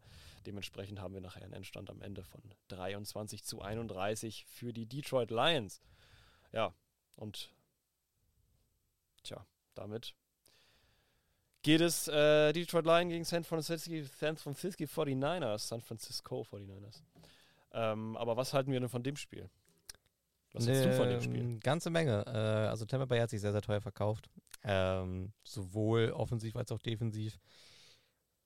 Es gibt so ein paar Punkte, die wir ansprechen können. Zum einen hat Chase McLaughlin aus 50 Yards äh, das Field Goal getroffen. Also er hat keins gemacht, er hat das Field Goal getroffen. Ja, er hat wirklich das Field Goal getroffen. Das ist eine gute Pfosten, ähm, den, gesagt. ähm, den linken Pfosten hat er getroffen. Und äh, mit einem sehr lauten Doink ist Ja. der Ball dann leider wieder ins, ins Feld Boom. gesprungen und nicht hindurch. Ähm, hätte der Spielsituation äh, hätte einiges verändern können. Äh, Mhm. das war zu dem Zeitpunkt, das war das zweite Quarter. Ähm, man hätte da schon 6 zu 10 stellen können. Man wäre da mit dem äh, Kate Otten Touchdown tatsächlich in Führung gegangen ähm, und somit in die, also mit einer Führung dann in die in das dritte Quarter gestartet. Ähm, nichtsdestotrotz äh, kommt Detroit wesentlich stärker aus der Kabine zurück. Ähm, sie hatten mit der Tampa Bay äh, Defense ähm, erst extrem Probleme. Ähm, Gerade der, der Rush hat ganz gut funktioniert. Ähm, man hat dann aber irgendwann gemerkt, okay, wenn wir einfach unsere, unsere Dropbacks weitermachen und ähm, so ein bisschen dem, dem Rush entfliehen, tut sich äh, gerade so in der, äh, in der Intermediate-Distanz sehr, sehr viel auf. Also alles, was so dieser, dieser 10 bis 15 Jahr Zwischenraum ist, der stand dann bei Tampa Bay besonders Anfang viertes Quarter sehr, sehr häufig weit offen. Ähm, es gab eine große Diskussion rund um das Ende dieses Spiels. Und zwar ähm, gab es vorher einen Call, ähm, ich weiß gar nicht, was da genau passiert war. Ähm, jedenfalls hatte Tampa Bay mal ein Timeout gecallt in der Situation, wo es dann eine Flag gab und hat dadurch ein Timeout zurückbekommen. Ähm, und es, es ist gerade so ein bisschen die Diskussion, wo, haben das die Leute tatsächlich mitbekommen, weil Todd Bowles hatte am Ende keins mehr gecallt. Und ähm, die Detroit Lions haben in der Victory Formation eigentlich viel zu früh genielt, was dazu geführt hat, dass man eigentlich noch 37 Sekunden auf der Uhr hatte. Wenn man da das Timeout callt, hat man noch 36 Sekunden. Die Detroit Lions müssen entweder punten oder ein Field Goal Attempt machen. Wahrscheinlich hätten sie in der Situation gepuntet, ähm, weil es ein 50 Yard Field Goal Versuch gewesen wäre, ungefähr. Und äh, dann hätte man auf jeden Fall irgendwie noch einen, einen ja, also Drive-Versuch machen können oder auf jeden Fall eine Hail Mary. Kam es aber nicht dazu. Und ähm, ja, das war so am Ende Mhm. ein bisschen ein Aufreger. Ähm, ansonsten muss ich aber auch sagen, habe dem jetzt nicht so viel, äh, ich habe jetzt nicht so, so eine krasse Meinung zu. Ich hatte es auch ausgespielt und ich habe mich in dem Moment das will ich auch. jetzt nicht sagen. Also t- zu der Situation oder zu Tampa Bay, dass die jetzt verloren haben. Nee, da ja, aber ich meine zu, de, zu, ich mein, so. zu dieser expliziten Endsituation. Also, Nee, lass zu mal Tampa kurz, Bay lass hab uns ich noch ganz ganz kurz, bevor du, bevor du wieder weiterspringst. Ich muss, Okay. kurz, muss den, Rasen, Ja. den rasenden Zug einmal kurz stoppen. Ja. Also die Endsituation war jetzt ja folgende, weil ich selbst ehrlich gesagt ein bisschen aus, dem, aus diesem ganzen Advanced Time Management raus bin. Ich Ja. möchte das ein bisschen unterbrechen, weil wir uns ja immer noch Casual Podcast nennen. Glaube ich jetzt nicht, dass. Oder ja, ich, hm, ich glaube, Ja. den Full Huddle-HörerInnen kann man das schon zutrauen. Das sind nämlich richtig geile Säue. Richtig geile Mäuse. so, ich habe hab mit, ich hab mitbekommen, dass man Mäuse immer so als, als neutralen Begriff nehmen darf. Die Mäuse ist auch schön. Das äh, ist gerade so ein bisschen in der, ja, wenn man so will, in der woken Szene. Auf jeden Fall, ihr lieben Mäuse da draußen, so, ihr wisst doch Bescheid. Ähm, wir haben also 37 Sekunden auf der Uhr, hast du ja gesagt. ne? Ja. Und dann war das Thema, die haben, sind einfach vom Feld runtergelaufen, weil sie gesagt haben, naja, wir würden jetzt sowieso abknielen. Ähm, egal, lassen wir es runterlaufen oder wie war genau die Situation und was war das Problem daran? Die Nee, noch es ein war, Timeout. es war ja eigentlich eine Victory Information der Detroit Lions. Ja. Sie haben allerdings ihre Snap-Counts nicht durchlaufen lassen, weil du es eigentlich dann, ne, jeden Snap nimmst du ja so 40 Sekunden von der Uhr. mhm. Ähm, haben sie in, dem, in der Situation allerdings, allerdings nicht gemacht. Jared Goff geht bei 37 Sekunden schon auf die Knie. ah, Und äh, das heißt, es wäre da noch die Möglichkeit gewesen, 36 Sekunden Uhr anzuhalten. Dann Punt bzw. Field Goal Versuch nimmt immer so, sagen wir mal so 10 Sekunden von der Uhr. Man hätte noch 26 Sekunden für einen Drive-Versuch gehabt. mhm. Äh, ein, zwei Passplays, vielleicht eine Hail Mary. Es wäre eine Chance da gewesen. Ja, verstehe, verstehe. So, und Todd Bowles hat seinen Timeout, das er zu dem Zeitpunkt hatte, gar nicht mehr gecallt. Und Ja. jetzt steht so ein bisschen die Vermutung im Raum, dass er nicht mitbekommen hat, dass er das eine zurückbekommen hat, als es eine Flag gab, Mhm. ne, wo er eigentlich Mhm. mal ein Figur gecallt hatte und dann hat der Schiedsrichter Ah. eigentlich äh, ein Stadion-Announcement gemacht, dass äh, Tampa Bay sein, äh, sein Timeout zurückerhält. Ja. Ähm, und äh, die meisten vermuten auch, dass, dass äh, Tampa Bay das nicht so richtig mitbekommen hat oder Todd Bowles nicht. Ja. Er hat dann auf der Pressekonferenz danach gesagt, er, er sah dieses Spiel jetzt als abgehakt oder ähm, er wollte irgendwie die Niederlage nicht weiter rauszögern. Was natürlich aus kompetitiver Mm. Sicht extrem wack ist, ne, weil du spielst Aufgeber. natürlich in den Playoffs immer bis zum Ende Ja, ähm, und nimmst jede Chance, sei sie noch so klein, mit. natürlich, klar. Ähm, die meisten gehen davon aus, dass er sich das ein bisschen zurechtgelogen hat. Die ja, eigentliche Aussage, die er getätigt hat, ist aber eigentlich noch schlimmer, als zu sagen, ich habe es vergessen. Ja, das stimmt. Also das, ist gerade so ein, Ja, danke fürs Aufdröseln. ja, das ist gerade so ein bisschen die Diskussion, die da entbrannt ist. Mhm. Verstehe ich, Ähm, verstehe zum ich. Spiel selbst, wie gesagt, ich bin der Meinung, Tampa Bay hat sich hier sehr teuer verkauft. Äh, Baker Mayfield hat eine brachial gute Leistung gemacht. Ähm, geht hier mit einer 350-Yard-Performance runter, drei Touchdowns hat er geworfen. Zwei Interceptions, wo ich ihm aber auf jeden Fall eine ne, abreden möchte, weil ähm, die geht komplett auf das Konto von Mike Evans.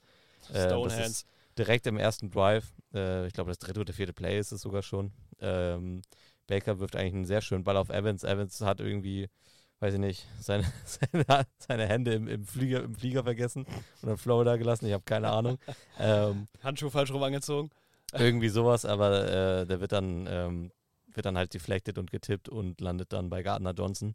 Äh, hast du die, die ganze Diskussion um Baker Mayfield und Gardner Johnson im Vorfeld mitbekommen? Nee, gar nicht. Was ist da los? Äh, das geht äh, in die ähnliche Richtung wie Debo Samuel bei den 49ers hatte. Ja. Ne, so Social Media Speerspitzen. Ähm, es ging darum, Gardner Johnson hat äh, in einem Interview gesagt, äh, in Bezug auf Tampa Bay, die jetzt ja äh, dann der Playoff-Gegner waren, hat er gesagt, äh, sie haben eine sehr gefährliche Offense mit guten Receivern äh, wie Mike Evans, äh, Godwin und ähm, äh, Russell Gage. und äh, Russell Gage hat ja äh, jetzt Ne, hat für Tampa Bay diese Saison gar keinen Snap gespielt. Das hat dann Baker Mayfield auch irgendwann gesagt. Ähm, ah nee, zu, zu, der, äh, zu dem Interview noch, da hat ähm, Gardner Johnson auch noch gesagt, er hat sehr viel Footage geguckt. Und äh, das war so seine Aussage. Ja. Äh, da hat halt äh, Mike Evans, Godwin und Russell Gage ähm, ne, explizit namentlich genannt. Baker, Baker Mayfield meinte so, ja, keine Ahnung, was der für Footage geguckt hat, aber Russell Gage hat die ganze Season keinen Snap für uns gemacht. Vielleicht sollte er aktuellere Sachen gucken oder sowas.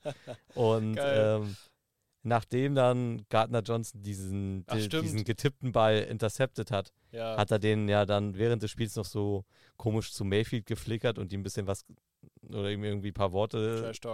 Hingeworfen, wohl so ein Ja. Trash-Talk. Er hatte danach dann auch wieder so einen Tweet rausgehauen oder bei Instagram eine Message. Ähm, von wegen, äh, das kriege ich auch ohne viel Footage zu gucken hin. Keine Ahnung. Ja, Es- ja, du Äh, gesehen, das war so ein bisschen Social Media Trash Talk. Ähm, Watch Tape. Ja, das machen die oft. irgendwie super unnötig, Das aber das ist immer ähm, unnötig. Aber es ist Football. Es, sei hier als, als Zeitnote mal drin. Aber Ja, ja, ich finde, Baker Mayfield macht hier eine wirklich gute Leistung. Gerade sein dritter Touchdown ist ein, eine extreme Rakete in die Arme von Evans. mhm. Super schön rausgespielt. Ähm, er bewegt sich auch Oh ja. ansonsten ähm, dafür, dass ähm, unter anderem Hutchinson seine O-Line die ganze Zeit wie Origami zusammenfaltet. das tut er. und ja. er sehr viele Situationen hat, wo er gegen den Passwash einfach offen steht. Mhm. Ähm, Finde ich, hält er sich sehr gut auf den Beinen. Ähm, Baker Mayfield im Gegensatz zu anderen Quarterbacks, finde ich, sieht auch gar nicht so fragil aus. Also der sieht robust genug aus, auch mal so ein Passwash gut auszuhalten. ist ja Schrubber. Ich meine, so, so ein äh, Daniel Jones ist ja nach irgendwie Mhm. Mr. 20 Broken Bones. nach 2006 äh, zugrunde gegangen für die Saison. Ich habe das Gefühl, Baker Mayfield Ist eigentlich schon stark, aber an, sich auch. Nee, ich habe das Gefühl, Baker Mayfield könntest du in ein Kolosseum stecken mit irgendwie acht Trucks, die, würden, die ja. würden alle zusammengefaltet wieder rauskommen und er steht wie so ein stehlender Mann in der. Mitte. ähm, er hat mehrfach Ja. Situationen, wo er sich auch gegen Tackles äh, nochmal gut äh, auf den Beinen hält, wo er auch äh, Druck entkommt, dann nochmal einen Pass platziert. Ähm, ich finde, das war eine tolle Leistung. Ähm, sein, sein Rating äh, ist, glaube ich, auch bei einer 94 für diesem Spiel. Das Quarterback-Rating ist ein bisschen niedriger. Da ist aber natürlich dann auch diese Interception mit reingerechnet. Ähm, ich finde, er hat sich super achtbar verkauft und äh, das kann ich jetzt als Frage einfach vorab stellen. Ähm, er wird ja jetzt ja, er hat ja nur diesen Short Contact bekommen in Tampa Bay. Stimmt, ja. Was glaubst du, wird er für einen neuen bekommen? Oder glaubst du, glaubst Bruder, du weißt, generell, dass ob er einen das neuen eine schwere? Frage ist für mich immer. Ähm, bei Baker Mayfield, ich weiß nicht, bin mir nicht so sicher. Also ich habe irgendwie das Gefühl, ich habe mir da heute schon mal Gedanken drüber gemacht, lustigerweise. Ich habe bei ihm das Gefühl, dass es tatsächlich auch reichen würde, um jetzt wieder aus der Backup-Rolle, also jetzt ist er, er hat er sowieso, also ja, Ja, als gut. Backup hat er ja nie so wirklich gespielt, sondern eher so als Lückenstopfer. Immer da, wo er gebraucht wird, war er halt. Und bei, bei Tampa Bay wurde er jetzt im Eis gesetzt, als, äh, eingesetzt als Starting Quarterback. Ja, es war schon, dass er am Anfang, er hatte, er hatte glaube ich, einen 4-Millionen-Contract gerade Ja. und es wurde gesagt, äh, in der Saison wird er um den Startplatz mitkämpfen müssen. Ja, genau, genau, Ne? richtig. Ja, also da, genau, in Tampa Bay schon, aber vorher war es eben so bei, bei den äh, Rams Ja. oder, ja, gut, bei den, bei den Panthers. Browns, die waren dann irgendwann durch. Genau, bei den Panthers war er zwischenzeitlich und bei den Rams und da war es eher nur so ein Lückenstopfer. Ähm, jetzt war es eben so, dass, äh, oder halt eben, ne, als Ersatzquarterback eben, aber in dem Fall, in dem Moment kam er als direkter Starter rein. Mhm. Und jetzt ist er halt ein Starter von Anfang an gewesen und hat sich da echt gut gemacht. Also es gibt auch Teams, glaube ich, die froh sein könnten, ihn zu haben. Allerdings gehe ich da eher mit Teams, die sich mit ihrer Identität noch nicht so bewusst sind. Also ich sag mal, ähm, da wo halt noch so ein großes Fragezeichen ist. Also ich sag mal, Broncos. So, da können wir sich jetzt irgendwie, man sieht, was für ein Ceiling er hat. Ähm, theoretisch könnte der einige Waffen auspacken. Der ist auch gut, macht er ja auch. Er ist nicht umsonst jetzt bis in die Divisional Round gekommen mit seinem Team.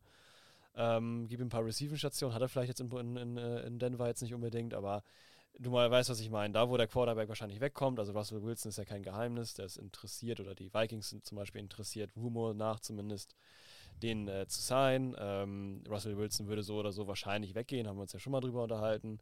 Äh, die Falcons haben sich noch keine richtige Identität aufgebaut. Langes Thema haben wir schon, oder was heißt, äh, Ja, leidiges du- Thema haben wir uns schon lange drüber unterhalten. Glaubst du nicht, dass er in Tampa Bay bleiben wird? Ja, das weiß ich eben nicht. Also jetzt mit der, nach der Saison, ich weiß halt nicht, das kommt immer drauf an, jetzt muss man nochmal so ein bisschen aufrechnen, was waren die Fehler und was waren die Vorteile, um nachher dann sagen zu können, ist es jetzt eine gute Personalie, kann man die behalten oder ist es jemand, den man eher dumpen kann. Ich glaube allerdings tatsächlich schon, dass ähm, er theoretisch auch da bleiben könnte. Also er hat ja, Gedanken. er hat ja jetzt in dieser Season bei den Buccaneers hat er ein äh, Karrierejahr hingelegt, also hat eine Ja. 4000 Yard Saison mit 26 Touchdowns geschmissen. ja. Ähm, das sollte auf jeden Fall reichen und in Tampa Bay wirkt er auch glücklich wie eigentlich sonst lange nicht mehr. Mhm, stimmt, ja. ähm, Ich finde, er passt auf dieses Team auch sehr gut drauf und ist Mhm. anders als jetzt, um mal eine Parallele zu ziehen, wie jetzt Derek Carr bei den Saints. Ja, Ähm, total. der, wo man sich viel mehr erhofft hatte und wo man sagen muss, Ja. das war am Ende jetzt eher eine enttäuschende Saison. Äh, gegen die Rechnung Mayfield, äh, Tampa Bay ging ja richtig gut auf. Und ähm, ich glaube schon, dass, dass man Tampa Bay ihn halten wollen wird. Es wird am Ende natürlich auch so eine Frage vom, vom Price Tag sein. Ähm, ich glaube, fair wäre was in Richtung 25, 30 Millionen, vielleicht so für zwei Jahre. Das kann ich mir ganz gut vorstellen. Mhm. Äh, Ja. So ein zwei bis drei Jahresvertrag mit einem, mit einem Preis von 20 bis 25 bis 30 Millionen. Das kann gut passen, ja. Die Tampa Bay Buccaneers sind jetzt ja auch wirklich äh, äh, absolut gar nicht in der Position, sich jetzt irgendwie da an der, der Quarterback Draft Class beteiligen zu können. Also ich kenne jetzt den genauen Draft Sheet jetzt nicht, äh, wer jetzt wann dran ist. Kann natürlich sein, dass sie irgendwann mal, Ja. aber die haben da wenig in irgendwelche Picks investiert, haben keinen First Round Pick irgendwie bekommen oder sowas. Die sind da, glaube ich, ganz normal Ja. einfach vertreten in der hinteren Reihe. Und dementsprechend, glaube ich, kriegen die nichts Besseres als ihn jetzt gerade. Und dementsprechend ist das auch gut. Ist ein junger Quarterback, ähm, hat ein hohes Ceiling, funktioniert gut, kann man sicherlich noch mitarbeiten. Und dementsprechend, ja, würde ich es auch äh, definitiv akzeptieren und sogar noch besser finden, eigentlich jetzt im Endeffekt, wenn er da bleibt und da weitermacht.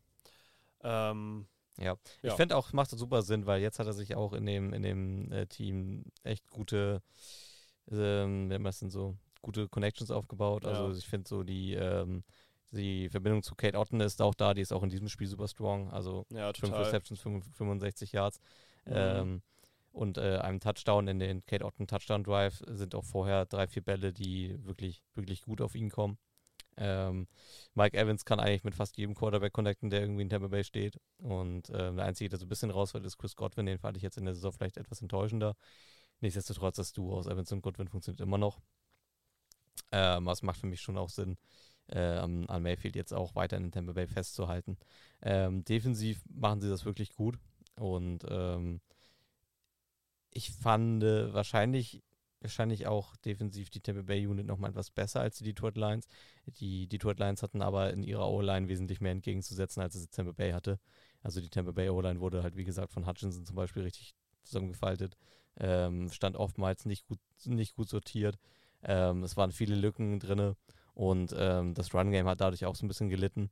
Äh, Rashad White ist es, der mit 55 Yards äh, der Rushing-Leader ist. Äh, dann hat man auf der Seite nur noch Chase Edmonds und Baker Mayfield. Chase Edmonds hat eigentlich seine besten NFL-Tage weit hinter sich.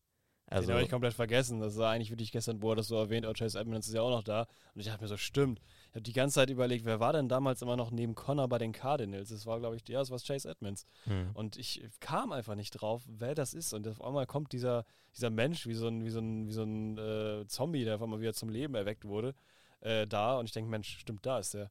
Also bei Chase Edmonds hat er eigentlich sowieso die Qualität nie so in das oberste Quarterback, äh, Quarterback Running Back Tier gereicht. Nee. Es war eigentlich immer so, ein- so eine 1B, wenn nicht Zweitlösung. Ja. Ähm, den, bei den Cardinals war, fand ich ihn meistens okay, bis in Ordnung.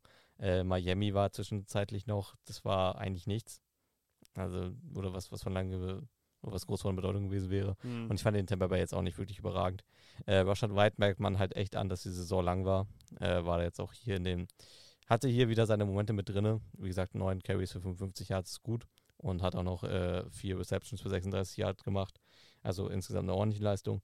Ähm, aber dem wird es auch gut tun, wenn er mal, ja, ähnlich wie jetzt auf der Gegenseite Montgomery und Gibbs, wenn es da mal einen zweiten gibt, der, der mit ihm da so ein bisschen im, in der Pendel-Motion drin ist. Weil es gab mehrfach Snaps, wo, wo White einfach mal draußen bleiben musste, weil ihm irgendwas wehtat, weil er gerade ein anstrengendes Play hinter sich gebracht hat. Ähm, und dann war eigentlich relativ klar, dass es jetzt ein Passplay werden muss, weil, ja, sonst hast du halt einfach niemanden, der rushen kann.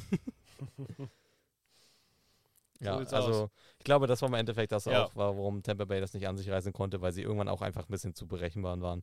Wie gesagt, Mayfield hat das meistens gut gelöst und hat ja auch äh, als Quarterback super fungiert. Ähm, aber Tampa Bay hat einfach nicht die Tiefe an, an, an Playbook gehabt, um die Detroit Lions großartig zu überraschen. Die hatten dann auch defensiv ein eher leichteres Spiel. So sieht's aus.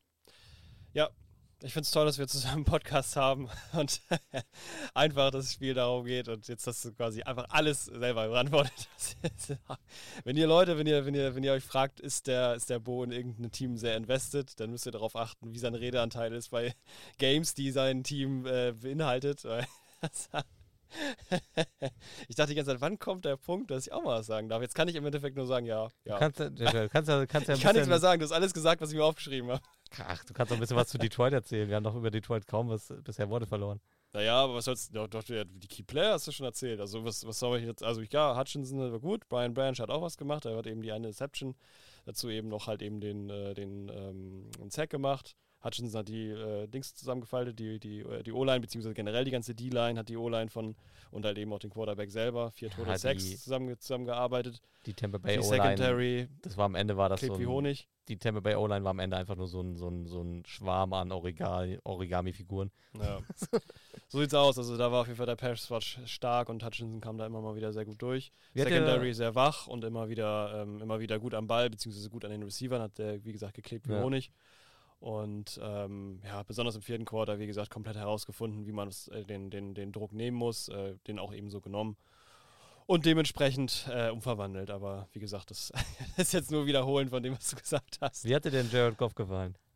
Ja, gut, also keine Frage. Der wird das Ganze gut, gut gemanagt, gut gearbeitet. Also auch, Mhm. äh, natürlich ist eine O-Line auch abhängig von dem, was der Quarterback sagt. Die Protection muss er callen.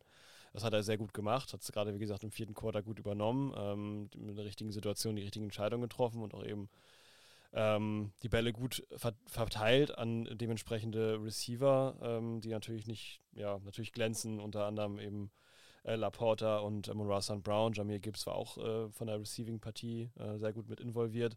Also sehr gut verteilt, vor allen Dingen die Bälle auf verschiedene Receiving-Stationen. Und das hat eben auch so ein bisschen natürlich die Offense wieder aggressiver gemacht Ja. gegenüber dem eindimensionalen, recht eindimensionalen Passplay, was ähm, Tampa Bay Buccaneers, äh, die Tampa Bay Buccaneers da oder beziehungsweise Baker Mayfield dann vollführen konnte er eben auch nur, weil ähm, Mhm. da wirklich die Defense äh, starke Arbeit geleistet hat und eben auch sehr viel Druck gegeben hat. Ja. Ähm, Ich glaube, das ist auch Ja. der Unterschied, warum dann Detroit hier als Sieger vom Platz geht und ähm, auch hier. Ne? Also ich finde, es gibt eigentlich kein Team, was zu Unrecht gewonnen hat äh, in dieser Divisional Round und Nee, Detroit gewinnt hier, einfach weil sie ein breiteres Offensivrepertoire haben als die Tampa Bay Buccaneers. Ähm, Detroit konnte gut ausweichen, ähm, als der traditionelle äh, Run, als das traditionelle Run-Game nicht so funktioniert hat über Montgomery. Also die Bucks haben gerade die Box gut zugestellt bekommen, durch die Mitte ging relativ wenig. Was hat man aus Detroit Seite gemacht? Man hat, ne, die, die Box umspielt. Ja. Entweder in Form dann eben von Jamir Gibbs, der, der seine Runs um die Box rum sehr, sehr gut macht, oder dann eben über diese Mitteldistanzpässe. Ähm, entweder dann auf Laporta oder Aaron St. Brown, der auch hier gute, gute Plays gemacht hat. Also sehr gute, sehr gerade in dem einen, äh, ich glaube, das war sogar ein Fourth Down, oder? Wo sie, wo sie äh, sich entscheiden, äh, für fürs äh, Fourth Down zu gehen und einen Ja. First Down brauchen und ähm, St. Brown hat mit zwei Verteidigern an sich sich nochmal so extenden können, dass er ne, in, Mhm. diese, in diese First Down Distance kommt. Es war schon gut. Also die, Ja, die Defense der, der, der Tampa Bay Buccaneers war jetzt auch kein Zuckerschlecken, aber es war einfach so, gerade zum Anfang haben die, hat der, hat der Pass Rush halt auch eben äh, wirklich für Probleme gesorgt in der, in der Ballverteilung von äh, Goff und eben auch in dem Run-Game hat es irgendwie nicht so gut funktioniert. Aber es hat halt sich irgendwann, wurde es halt zu eindimensional, beziehungsweise zu, wie du ja gerade schon gesagt hast, zu erkennbar. Und dementsprechend wurde das dann auch äh, schnell äh, so ein bisschen, äh, wurde schnell der Rubik's Cube äh, gelöst und ähm, dann war es relativ klar, was passiert. Dann wurde der Rubik's Cube zur Glaskugel und da stand genau drin, was passiert. Und so ungefähr haben die dann auch agiert und eben mit den Receiving- Receiving-Stationen, die ja mehr als nur Qualität bieten, ist natürlich klar, dass dann irgendwann die Defense dann auch nicht mehr die, die Offense der Lions stoppen kann. Dementsprechend, ja. Ja. Völlig klar, völlig richtig. Guter Win und damit gibt es tatsächlich so einen kleinen, äh, kleinen Side-Fact dazu. Und zwar, ähm, wo du mich gerade gefragt hast, wie ich Jared Goff fand. Jared Goff hat jetzt laut Statistik genauso viele Playoff-Wins wie Dak Pros Prescott. Und zwar in der Zeit, wo er nur ein Lion war. Also nicht generell die ganze Zeit, sondern einfach nur während der Zeit, dass, als er ein Lion war, hat er genauso viele Playoff-Wins wie Dak Prescott. Und da haben wir einen O-Ton. Ich weiß nicht, wann es gehört hat. Ich hoffe schon. Yeah, here we go von, von Dak Prescott. Der ja einfach mit seinen Cowboys auch so ein bisschen aus dem letzten Loch zu pfeifen scheint. Zumindest, wenn jetzt alle. Nee, das ist ja eigentlich so der, der typische Dallas-Weg. Der Dallas-Weg ist ja in der Regular Season aussehen wie ein Titelfavorit und dann in der Wildcard oder Divisional Round rausfliegen. ist Das so. ist ja der Cowboys Way. Kann man ja anders sagen. Und ähm, ja. Mal gucken. Ne? Ja. Jared Goff äh, in seiner Super Bowl Revenge Tour, ähm, nachdem er mal mit, mit den Rams im Super Bowl stand, das leider nicht funktioniert hat. Nee. Ähm, vielleicht ja jetzt in Detroit. Dann gucken wir mal. Ne? We will Das see, we will see. Partie gegen die 49ers wird schwierig, aber da machen wir gleich mal unsere kleinen Predictions. Eine Partie haben wir noch. Und zwar haben wir vor uns noch die Partie zwischen den Kansas City Chiefs, die zu Gast sind in Buffalo bei den Bills, und den einzigen Upset dieses Wochenende schaffen. Wir hatten drei Heimsiege. Mhm. Die Chiefs haben gesagt, nee, das ist uns zu langweilig, wir wollen auch noch einen Auswärtssieg dazu beisteuern. Ja. Haben dies getan, gewinnen 27 zu 24. Und ähm, ja, ich bringe uns mal kurz rein ins Spiel. Gerne. Tyler Bass startet mit einem Field Goal äh, zum 3 zu 0 für die Buffalo Bills. Harrison Butker kann aus 47 Yard Entfernung kontern. 3 zu 3 steht es. Josh Allen bringt dann ähm, über einen Run den Drive selber in die Endzone. 5 Yards lässt er hinter sich zu einem 10 zu 3. Harrison Butker kann aus 29 Yard Entfernung zu einem 6 zu 10 nachlegen. Danach ist es Travis Casey, der völlig offen steht und einen 22 Yard Pass von Patrick Mahomes bekommt zum 13 zu 10. Josh Allen macht erneut einen äh, Run-Touchdown, äh, diesmal über zwei Yards zum 17 zu 13. Travis Casey ist es dann, der nochmal kontern kann. Travis Casey bekommt aus drei Yard Entfernung einen Pass von Patrick Mahomes, 20 zu 17 steht es dann. Khalil äh, Shakir bekommt dann aus 13 Yard Entfernung einen Pass von Josh Allen, den er phänomenal noch in die, äh, oder, ne, äh, den er richtig gut äh, fängt und seine Beine noch in der Endzone behält, ähm, zum 24 zu 20. Und äh, Pachico ist dann tatsächlich, der ähm, im vierten Quarter den einzigen Touchdown erzielt, der noch in dem Spiel passiert. Ähm, mit 14 Minuten äh, und 20 Sekunden auf der Uhr. Das heißt, ne, lange Zeit, aber das vierte Quarter müssen wir vielleicht noch ein bisschen behandeln. Aber lange Zeit ist dann nichts mehr passiert. Ähm, er bringt dann ein 4-Yard-Run zu Ende zum 27 zu 24 und die Kansas City Chiefs stehen zum sechsten Mal in Folge im AFC Championship Game. So sieht's aus. Richtig. Ja, äh, Kansas City Chiefs, also ja, es ist erstmal, ne, sie, äh, das ist auch eine mit, mit der Story des, des, des Wochenendes. Äh, die Kansas City, City Chiefs, mein Gott, das ist jedes Mal das Gleiche, ähm, wollten beweisen, sie können überall spielen, nicht nur im Arrowhead Stadium, sondern auch weg von zu Hause. Und sie sind in das gefährlichste Stadium der NFL gefahren, und zwar äh, ins Stadium, haben wir, glaube ich, das glaub ich, ich, gar nicht erwähnt, egal. Das Highmark Stadium und zwar ist das gefährlichste, weil dort die Fans zur jetzigen. Jahreszeit sehr gerne Schneebälle nach der, nach der gegnerischen Mannschaft werfen. Man hat schon gesehen, Buffalo Steelers, da wurde er äh, ver- verlegt wegen Schneechaos und dementsprechend war da auch viel Schnee zu holen. Hat sich nicht wirklich viel geändert. Äh, die Receiver teilweise, wenn sie einen Touchdown gemacht haben, wurden beworfen. Und in dem Fall ist es so, dass, dass, äh, dass Patrick Mahomes, als er zur Kabine gehen wollte, an der, an der, ähm, ja, an der Sideline quasi, sich so ein bisschen an der ähm, ja, wo es halt rübergeht zu den Fans oder Fanblock. Ähm, ja, wollte sich so ein bisschen mit denen unterhalten, die da vorne dann noch, noch vielleicht die einen oder anderen äh, Chiefs-Fans waren und wurde einfach massiv mit Schneebällen beschmissen, Hm. sodass er sich eigentlich nur, also zumindest in der Szene, in der ich gesehen, äh, die ich gesehen habe, so ein bisschen wegducken konnte, weil das wirklich auch zu viel war, obwohl er seinen Helm an hatte. Ähm, und ja, das sah sehr ein bisschen beschämt aus, aber es ist halt, äh, ja, Buffalo. Äh, die Buffalo Mafia, die lässt sich da, lässt da nicht mit sich spaßen. Wer sich da sehr gefreut hat, war Jason Kelsey, der an der Sideline, äh, ich hoffe, ihr habt es alle gesehen, schön oberkörperfrei ähm, sich da ein Bier reingedrückt hat. Also der genießt sein äh, angekündigtes Retirement auf jeden Fall unglaublich. Der gönnt sich richtig Party-Modus, wenn äh, Kelsey da seine zwei Touchdowns auspackt. Wie gesagt, Bruder. du siehst ihm eins zu eins an, dass er in seiner Freizeit ein richtiger NFL-Fan Ja, ist, wie wir Amerika äh, nur so verkörpern Ah. kann. Ähm, es ist, ähm, weiß ich nicht, minus 10 Grad da in, in Buffalo. Ja, Er mindestens. steht äh, mit, mit Pudelmütze auf, Oberkörper frei und einer Bierdose in der Hand, steht da äh, im Kansas City Block und, Ja. und, und jubelt seinem Bruder zu. Das sind schon schöne Bilder. Das ist schon schön, ja. Also der Ähm. genießt es richtig, das ist genau richtig, was er gemacht hat und es geht, geht, geht dann gut ja, weg und so und ja, alles, alles in Ordnung. Aber ja, Kansas City, also gab es natürlich auch viel zu bejubeln, äh, aber auch vieles, was man nicht so bejubeln konnte. Im Endeffekt haben sie es geschafft. Wir haben ja viel darüber geredet, dass auch ähm, gerade Field Goal so eine Story ist, also gerade, ähm, dass man da Harrison Butker sehr gut vertrauen kann und auch eben viel, ähm, ja, der viel fähig ist, aus weite, weiten Distanzen trotzdem noch gut zu, gut, ähm, ja, was, ein Field Goal zu versenken. Und äh, in dem Fall musste er das sogar gar nicht unbedingt, weil die Offense hat tatsächlich funktioniert.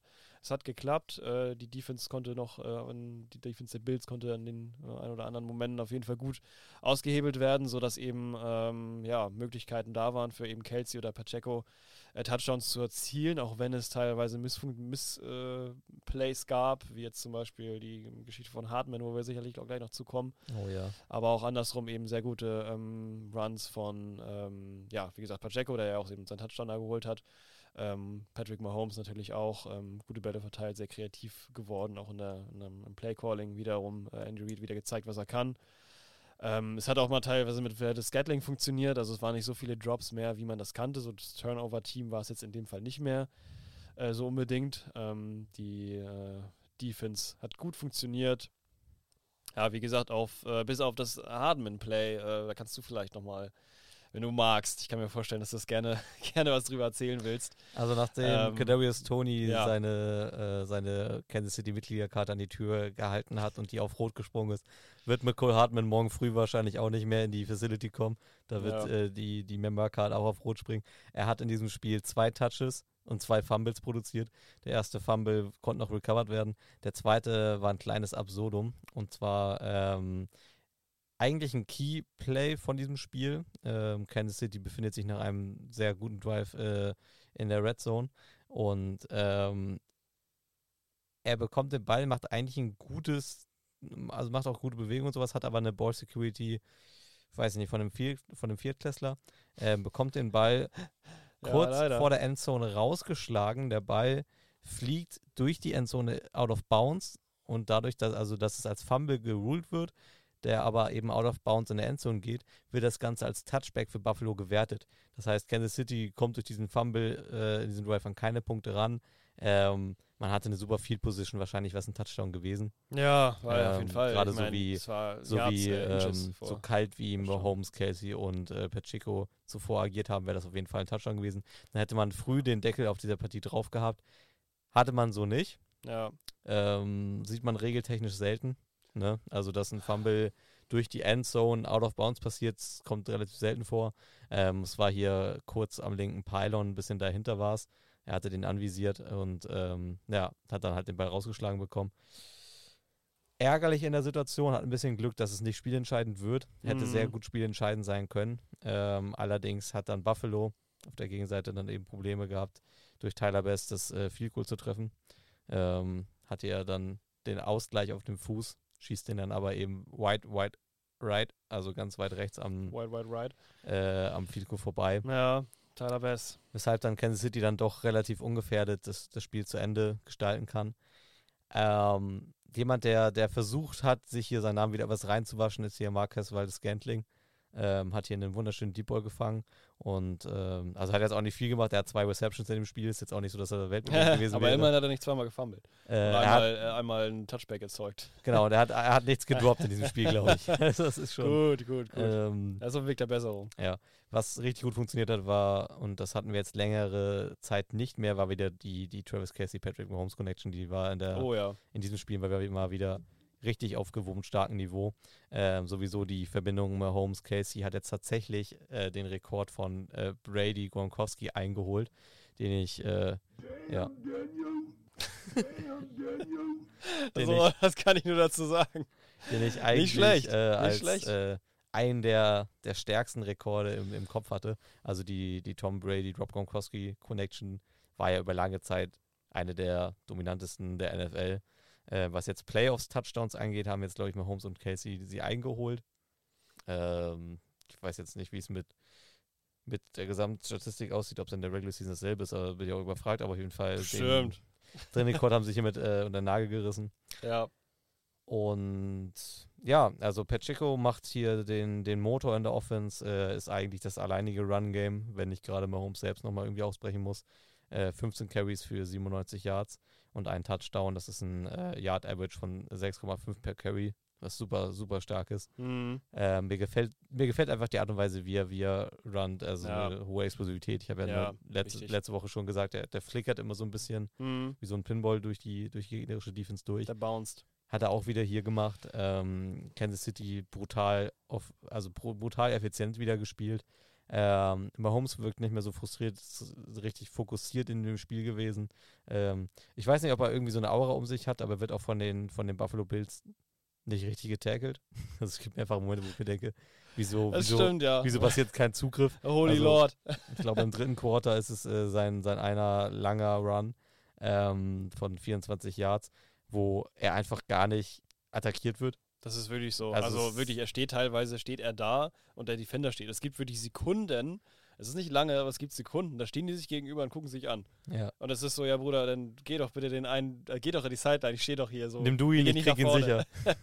geh doch jetzt nicht nach vorne, ich kann dich nicht tackeln, das erlaubt mir die NFL nicht. Ja. ja, Ähm, gefühlt ist es so. ja, aber ja. macht, macht ein fast äh, makelloses Spiel, 17 Completions bei 23 Attempts. Ja. Ähm, führt, die, führt die Offense effizient, gut und auch ohne unnötiges Risiko einzugehen. Das muss ich ehrlich sagen, ist auf, auf der Gegenseite passiert. Josh Mhm. Allen hat extrem versucht, seinen Hero Ball durchzuziehen und das ist vielleicht dann auch der Grund, warum es am Ende so ein bisschen gescheitert ist. Ähm, Gerade in der, in der Endzone oder in der Red Zone ähm, hat Buffalo selten gute Play-Entscheidungen getroffen. Josh Allen hat auch mehrfach seine, seine Receiver auf der Kurzdistanz nicht gesehen, weil er wirklich mit den Augen fokussiert in die Endzone geguckt hat, weil er stellenweise auch Touchdowns wirklich erzwingen wollte. Ähm, ja, hast du Meinung zu Buffalo? Oder Ja, auf jeden Fall. Also, ähm, ja, also bei denen ist es tatsächlich so, dass viel so über die Luft hat nicht wirklich gut funktioniert. Also gerade Spieler, die man halt eben kennt, wie, wie ähm, Stefan Dix alleine schon, der hier einen Ähm, riesigen Ball liegen der hier lässt? einen riesigen Ball liegen lässt. Genau, das ist auch ein Story, eine Story des Games, Mhm. dass wirklich ein richtiger tiefer Ball kommt, den er normalerweise hätte haben sollen, aber Das ist ein 60-Yard-Pass, der wirklich gut in der Luft liegt. Ähm, hat einfach durch die Lappen gegangen. Es, mal das, der, es hat gereicht, es ist einfach nur zwischen den Händen durch. Ja, es ist nicht mal, Ah. also die Coverage hat er hinter sich äh, ein, Ja. zwei Schritte. Alles gut. Er rutscht einfach durch die Hände. Und ja, das, und äh, das ist allein schon, da merkt man, dass es nicht so gut funktioniert mit ihm, irgendwie zumindest in der Situation, keine Ahnung. Da hat ein King, Kingcat ist dann, King, King, King, Kincaid. Kincaid, Ja. Kincaid ist dann derjenige, der der Receiving Leader, Leader ist mit 45 Yards, ähm, ist jetzt auch nicht wirklich bahnbrechend. und als Tight End ist es halt auch. Als Tight End, genau. Äh, Kyle Shakir hat eben seinen Touchdown auf der Seite, aber trotzdem ähm, ist da jetzt auch nicht wirklich viel so in der dem ganzen Game. Und man merkt es, die die haben, also die, die Buffalo Bills haben so ein bisschen ihre Probleme nach vorne zu kommen, haben extremst viel Possession-Zeit, aber das sieht so ein bisschen, man merkt so ein bisschen, die ganze, ganze Offense klickt in dem Moment einfach nicht gut. Es war teilweise nicht mal wirklich unbedingt die Verteidigung der Kansas City Chiefs, sondern teilweise eben auch solche Plays wie eben halt mit Stefan Dix. Da ein Touchdown mehr, da hätte das Spiel schon ganz anders ausgesehen. Das wäre auch einer geworden, wenn er den Ball gefangen hätte ärgerlich, aber ähm, na gut, gehen wir mal rüber zum Runplay. Ähm, wie funktioniert das? Ja, ja, leider auch nicht gut. James Cook, der ist zwar ein guter Runner, aber es ist leider sehr unkonstant. Er ist nicht so explosiv, wie Pacheco es ist. Explosivität sorgt aber dafür, dass ein Team wirklich sehr, sehr gefährlich wird. Und selbst das äh, tatsächlich, wie ich es gerade in Statistiken sehe, Damar Hamlin, der Safety, der sich äh, letztes Jahr so stark verletzt hat gegen die Bengals, ähm, selbst der hat zwei Yards Rushing gemacht. Weil ich gar nicht weiß, wo das herkommt, aber es war wahrscheinlich irgendein äh, Spielzug, der, naja, nicht funktioniert hat. Aber in dem Fall ist auch Josh Allen der, der most, ja, hat die meisten Rushing Yards, 72 Yards, bei 12 Carries tatsächlich so. Ähm, und waren auch teilweise, glaube ich, Designed Runs, also es war nicht alles nur so aus äh, nee, das ist schon viel. raus. Gerade was, gerade was ja so in der Endzone gerne passiert ist, dass Josh Allen einen Designed Run bekommt, deswegen ja, macht er genau. hier auch seine zwei, Rush, zwei Rushing Touchdowns. Ja. Was ich wollte nur sagen, ist nicht immer aus, nee. aus Verzweiflung, sondern teilweise auch designt gewesen. Nee, es aber ist viel. Es ist schon viel, ja. Es fehlt Buffalo aber echt inzwischen an den Waffen, um wirklich so einen tiefen, tiefen Playoff-Run zu starten. Dachte man ja erst gar nicht, ne? Aber Dachte Dix man erst so, gar nicht, ähm, aber Stefan Dix hat diese Saison, also mir ist jetzt nichts bekannt. Ich habe auch noch mal kurz geguckt, aber es ist jetzt bei ihm auch nichts irgendwie notiert, dass er irgendeine Verletzung hätte, die ihn so zurückhält. ich habe wirklich danach geguckt, weil er. Sagst du da immer, ne? Weil Evan Jones hast auch schon gesagt, du guckst ja noch Verletzungen. So hat er irgendwie das. Ja, also. Nicht sein, also. Nee, weil, weil die leistungstechnisch echt irgendwie so eingebrochen sind. Wie bei die Discounter. Fragst du nachher seine Mutter, kannst du da irgendwie, irgendwie lang, lang gesäugt oder? Ist, äh, hat er, hat er, äh, wie lang, wie lang, wie wann lang? konnte er eigentlich krabbeln? Ja, wann, wann, hat er, wann hat er angefangen zu laufen? Wie war das da?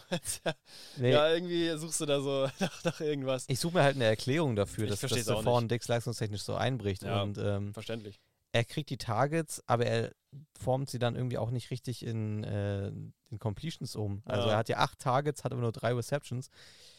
Rechnen wir vielleicht mal ein, zwei raus, die zu hoch geworfen sind oder nicht erreichbar waren. Eigentlich sollte er, ja, ja, wie gesagt, es sieht halt anders aus, wenn er dann den Deep Ball fängt, dann geht er wahrscheinlich schlagartig irgendwie mit vier Receptions auf 80 Yards hoch.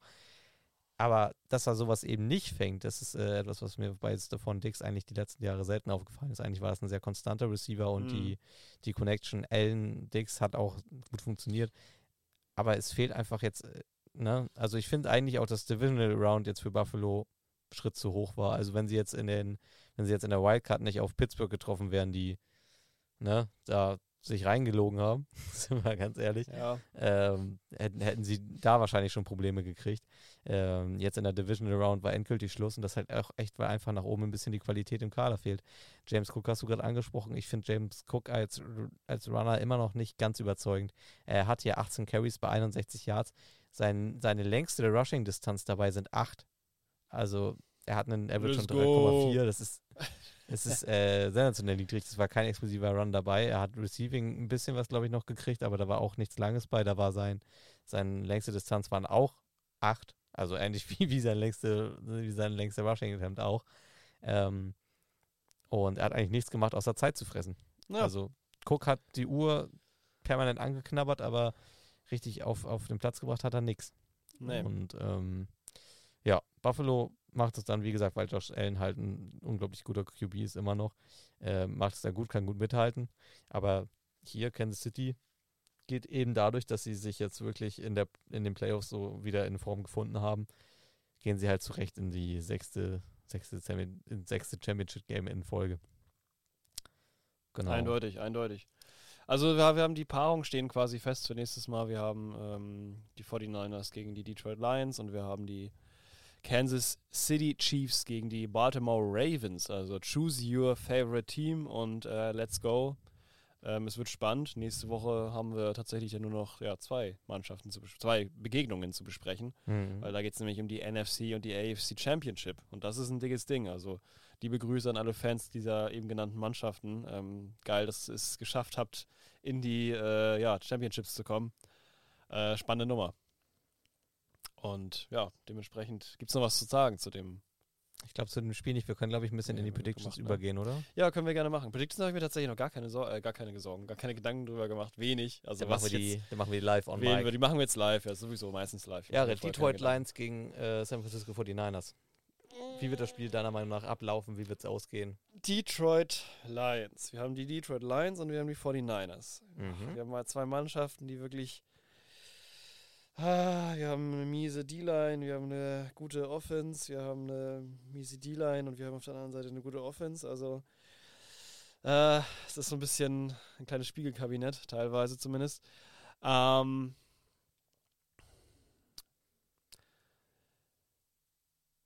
äh, also, ja, also in dem Fall Ah, ich würde sagen, die siegt die Qualität, aber jetzt ist Debo Samuel ja wahrscheinlich auch out.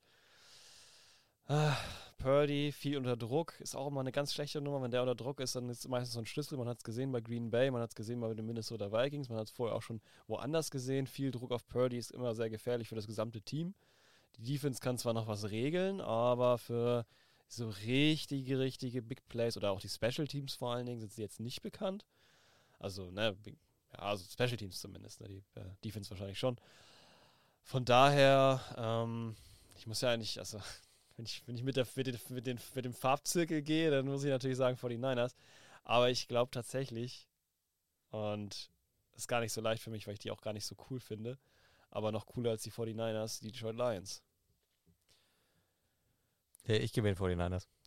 Das dachte ich mir, das tust du von Anfang an. Das, Das ist sowieso unsere Predictions, die wir bei Instagram groß gepostet haben, die machen sowieso gar keinen Sinn mehr. Nee, wir haben, wir haben im Vorfeld, wir haben mal, ja, wir haben vorher Ja. nochmal gedacht, wir tippen so ein bisschen, wie unsere Wunsch-Playoffs ablaufen würden. Das Ja, hat sich dann spätestens mit der Divisional Round hat sich das verabschiedet. schade, schade. Aber meine Anfangs-Season-Preview war ja tatsächlich auch der Tipp Kansas City gegen 49ers. das stimmt, ja. Ähm, Kannst du dir richtig stolz drauf sein. bleib bei, kann ich mir, kann ich mir richtig toll in die Also, Wand denken. Kann ich, mir das die- ist kann, ich, Wandhänger. kann ich mir schön einmal einrahmen lassen und sagen, Schenke ich dir den Rahmen. ich hab's gewusst. Richtig predicted 2023. Bin ich stolz 24. drauf? Nee, aber ich hab's gewusst. Nee, aber Ähm, stark, ja, wirklich stark.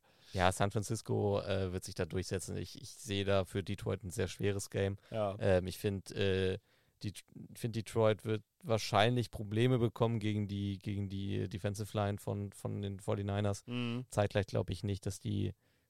Also, es hängt ein bisschen darauf ab. Die O-Line der 49ers war hier und da auch mal wackelig. Ist jetzt nicht so, dass es die beste gewesen wäre, aber die Defensive Line der Lions sah jetzt wahrscheinlich in dem Bugspiel besser aus, als sie ist.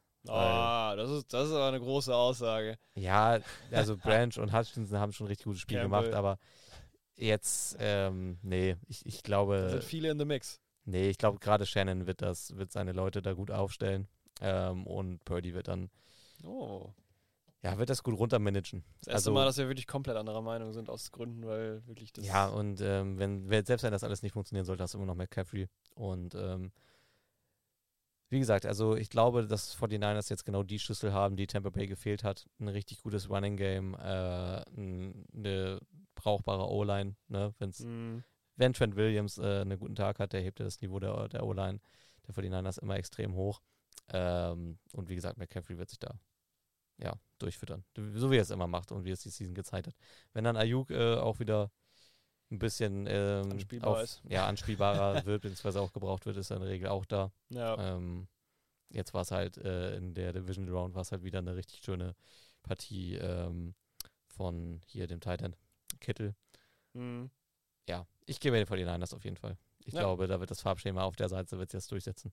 Wahrscheinlich schon, ja, du wirst recht haben. Also In der anderen Begegnung- nächste Woche. Da wird, äh, da wird der Aluhut dann zusammengefaltet und weggeworfen. Ich glaube, dass Kansas City sich gegen die Ravens durchsetzen wird. Und ähm, Ja. ich glaube, dass es eine extrem ekelhafte Begegnung wird. Ich glaube, das wird eine Defensiv-Schlammschlacht, die seinesgleichen sucht. Ähm, Lamar Jackson sah jetzt gegen, ähm, gegen die Texans okay bis gut aus. Er hat, wie gesagt, in der zweiten Halbzeit gute Mittel gefunden, hat aber in der ersten auch sehr gestruggelt. Ähm, nicht, dass die Texans Defense nicht ehren würde. Ich finde, äh, wie gesagt, die hat sich über die Season richtig stark gesteigert und ähm, ist auch zu einer guten Unit geworden. Aber die Kansas City Defense ist äh, seit Anfang an die Konstante ähm, der Chiefs. Und ähm, ja, ich glaube, die werden Jackson ein bisschen terrorisieren. Ähm, der sah gegen Defenses, die gut stehen, zuletzt nicht so stark aus. Ne? Ich meine, Browns, Steelers, so, das sind so äh, Mhm. Spiele, in denen Jackson öfter Probleme bekommen hat. Ich könnte mir Mhm. das hier auch gut vorstellen. Und ähm, ja, wenn du dann halt diese brutal effiziente Offense hast mit, äh, mit einem Mahomes, mit einem Casey, der funktioniert, wenn Pacheco seine Runs macht, dann wird das für so 20 Punkte reichen. Ich könnte mir vorstellen, dass das Spiel so irgendwie in die Richtung 17, 20 ausgehen könnte. Ja. Oder 23, 21, irgendwie sowas ekliges am Ende. Ähm, und dann wird Kansas City am Ende triumphierend dastehen und dann haben wir plötzlich, plötzlich doch wieder im Super Bowl. Das kann gut sein, ja. Also ich bin gerade mir so ein bisschen die, die Szenarien im Kopf durchgegangen, als du geredet hast. Und ähm, ich war eigentlich jetzt, jetzt eigentlich ein Fan zu sagen, es ist tatsächlich Baltimore, die es machen, aber ganz ehrlich, wir haben auf der anderen Seite eine Mannschaft, die sich auch nicht zu schade ist, wie wir ja schon wissen, Field Goals zu schießen. Das heißt, wir haben eine Mannschaft, die braucht eigentlich im Endeffekt nur 60 Yards machen, damit ein Field Goal über 50 Yards auf jeden Fall reingeht. Hm. Äh, dementsprechend könnte sich da so durchmogeln. Ähm, andersrum, äh, Lamar gegen gute Defensive, du sagst es, du, gegen gute Defensiven. Du sagst es, ähm, funktioniert relativ schlecht. Ähm, ansonsten haben wir immer noch äh, Patrick Mahomes, der genug Waffen oder genug Möglichkeiten, Waffen jetzt nicht unbedingt, aber genug Möglichkeiten besitzt, irgendwie doch noch zu zaubern und nach vorne zu kommen. Pacheco ist auch noch da.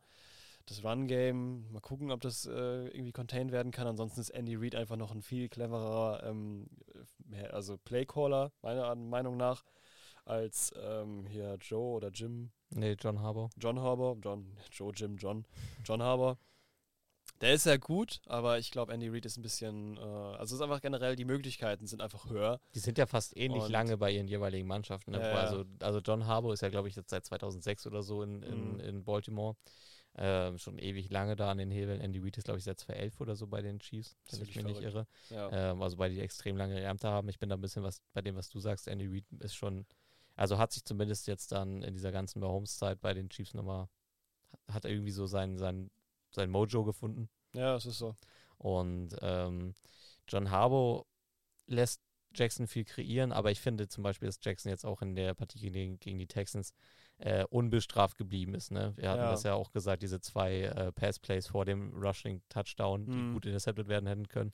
Ich glaube, da wird Kansas City nicht, die nicht durch die Lappen gehen lassen, wenn, wenn sowas nochmal passieren sollte. Ich denke auch nicht. Und nee. ähm, ich glaube, das wird eine Begegnung sein, wo ein, zwei Turnover schon richtig spielentscheidend sein können. naja. Äh, ich sehe es bei Kansas City nicht, dass sie sich das erlauben. Wenn es nicht irgendeinen Drop gibt oder so eine McCall Hartman-Aktion. Hm, das kann halt passieren, aber wie gesagt, Michael Hartman, der kann ja Ähm. sowieso mit seiner Karte nicht mehr die Facility betreten, also Nee, wird das das sowieso nichts. Und spielen die sogar vielleicht, denn wer ist denn Host? Ist denn Baltimore's Host. Baltimore's als Host, Nummer ah, eins okay. Seed. Ja, gut, Ja. dann. Ja, klar, als Nummer 1 Seed ist natürlich dann immer das Vorkaufsrecht. Ähm, da zu sagen, okay, ansonsten Arrowhead wäre das wieder eine ganz andere Nummer gewesen, aber ansonsten, ja, denke ich auch, dass es auf jeden Fall so sein wird und vom Playcalling her und so, wie wir es gerade gesagt haben, geht das wahrscheinlich eher Richtung, Richtung Kansas City, glaube ich, eher auch dran. Von daher, ähm, ja, ist es so, ähm, ich sage Kansas City und sage ähm, Detroit Lions, du sagst Kansas City und äh, 49ers. Genau. ja, äh, sind wir mal gespannt, wie es nachher wirklich aussieht. Äh, Ich freue mich schon drauf, dann darüber zu berichten, wie das ausgeht, wer NFC und, N äh, NFC und AFC Champion wird und wer den kleinen Ring schon mal mit nach Hause nehmen darf. Genau. Und wer dann nach Las Vegas fahren darf. Ja, nach Las Vegas. It's Las Vegas, Baby. Zum Super Bowl. Ja, zum Super Bowl, nach Las Vegas. Allein deswegen lohnt sich das schon, das äh, sich anzugucken, äh, die ganze Geschichte und äh, sich da hinzusetzen nachts, weil ich glaube, Super Bowl in Las Vegas, Las Vegas hat schon beim, beim Eröffnungsspiel in diesem, in diesem Superdome ähm, schon äh, gezeigt, wie geil das da sein kann mit einem riesigen DJ-Pult, wo Steve Aoki aufgelegt hat und so. Ich Ja. glaube, das wird eine riesige, riesige Party einfach Ja. nur werden und ein richtig, richtig geiler Super Bowl äh, mit da sicherlich auch sehr schönen Halbzeitshow. Genau. Post Malone wird äh, vor dem Spiel eine kleine Show haben. Äh, die Ja. Halbzeitshow selbst ist dann ja tatsächlich über Ascher. Bin Ja. ich sehr gespannt, was er auspacken wird. Finde ich Ascher tatsächlich als Solo-Act. Ähm, Bin ich gespannt, was da sich noch äh, ergibt, ob es dann wirklich nur Ascher ist oder ob es dann doch noch ergänzt wird durch verschiedene andere Künstlerinnen. ja. Ähm, man wird sehen, wird auf jeden Fall eine geile Nummer. Ähm, Solange er nicht also- anfängt, Frauen zu schlagen, bin ich okay damit. Ja, das, äh, das ist, das, ich kenne seine Personalität nicht so gut, aber wenn da sowas involviert ist, dann äh, möchte ich gerne, dass die Halbzeitshow Ich meine, das war auch ein Skandal vor so fünf, sechs Jahren bei ihm, Frech, oder? frech. Also ich will es, jetzt auch, nicht auch nichts, äh, nichts in den, wird. In, die, nehmen. in den Lebenslauf legen, äh, was nicht passiert ist. Aber ich meine, das war mal so ein, so ein Wir können festhalten, Skandal bei ihm. falls Ascher sowas getan haben sollte, verurteilen wir das natürlich. Ja, aber wir haben ja Aber das gilt leider, für jeden. wir haben ja einfach mehr, mehrfach gesehen, dass der NFL das relativ egal ist. Das stimmt leider, ja. Ja. Also, ne? Grüße gehen raus an Diverse Quarterbacks, dessen Namen hier nicht mehr weiter Dewey. genannt Nennen wir ihn. Dewey einfach. Dewey. Dewey. Und sein Dein Name will ich nicht erwähnen. Hoffentlich brennenden Peewee von den ganzen Krankheiten, die er sich eingefangen hat. Let's go. So. Let's go. Dieser Podcast bleibt äh, non-explicit. So, Shorts wurden gefeiert. Shots äh, wurden wir gefeiert. schießen uns raus. Wenn Wir haben heute zweimal gegen die Browns gesch geshootet. Ja, das ist Geil, Alter. achtmal Ja. zu wenig pro Folge. Gute Full-Huddle-Folge auf jeden Fall dann. ja, also äh, Shots per 90. Ja, ne? Leute. Ey, das, das war Folge 42. Ich will das jetzt, ich will das jetzt immer so am Ende War es gerne erwähnen, find ich 32? Cool. Äh, 42, Digga, 32. Das war Folge 377. Wie Genau. so Hotelzimmer, wo man einfach ein paar, paar Etagen die Nummern streicht und dann fängt das direkt an bei 500, damit alle denken, boah, krass. Äh, nee. Das Ja, war Folge 380. Genau, wenn euch Folge 520 gefallen hat, ähm, hinterlasst äh, gerne einen lieben Kommentar, Ja, folgt uns bitte. auf Instagram und Uns äh, ja, andere Social Media Sachen haben wir gerade Zeit nicht laufen, Nein. äh, weil wir, weiß ich nicht, stur sind, was Social Media Ja, wir an- arbeiten, ja, das ist einfach zu anstrengend. Ich weiß, das, ich weiß das alles explizit von mir weg. Ich bin immer froh, dass Jared das so lieb übernimmt. Wir haben so ein bisschen inoffiziell die Teilung gemacht. Äh, ich schreibe ein paar Sachen vor, er macht Instagram so weit und so gut ihm das irgendwie liegt. Ja, ja. Ähm, Dafür, dafür recherchierst du mehr, das ist schon okay. ja, das Sind manchmal wir mal- ehrlich, sind wir ehrlich. Sind wir ehrlich schon okay. Du redest mehr, aber du kannst auch mehr reden. ja, hab ich, Jedenfalls, ähm, wir freuen uns, wenn ihr einen lieben Kommentar hinterlasst, uns folgt, uns weiterempfehlt. Ne? Mundpropaganda ist immer noch das, was am meisten hilft, diesen Podcast über sich hinauszuwachsen. so. Ähm, was außerdem hilft, ist eine gute Bewertung auf der jeweiligen Podcast-Plattform, wo ich gerade befindet. Ähm, auf Spotify entspricht dies einer 5-Sterne-Bewertung, die dafür sorgt, dass äh, der Algorithmus anderen Leuten, die äh, ähnliche Sport-Podcasts hören, uns dann auf ihre Startseite sehen. Oder dann eben, ich weiß gar nicht, bei den anderen wird es wahrscheinlich ähnlich ablaufen. ja, ich gehe dementsprechend- davon aus. Gute Bewertung, nie verkehrt. Ein gerne Kommentar, bewerten, ähm, gerne auch in die anderen Folgen mit reinhören. Äh, wir haben Ja. ein paar nice Themen aufbereitet, vorbereitet und auch besprochen.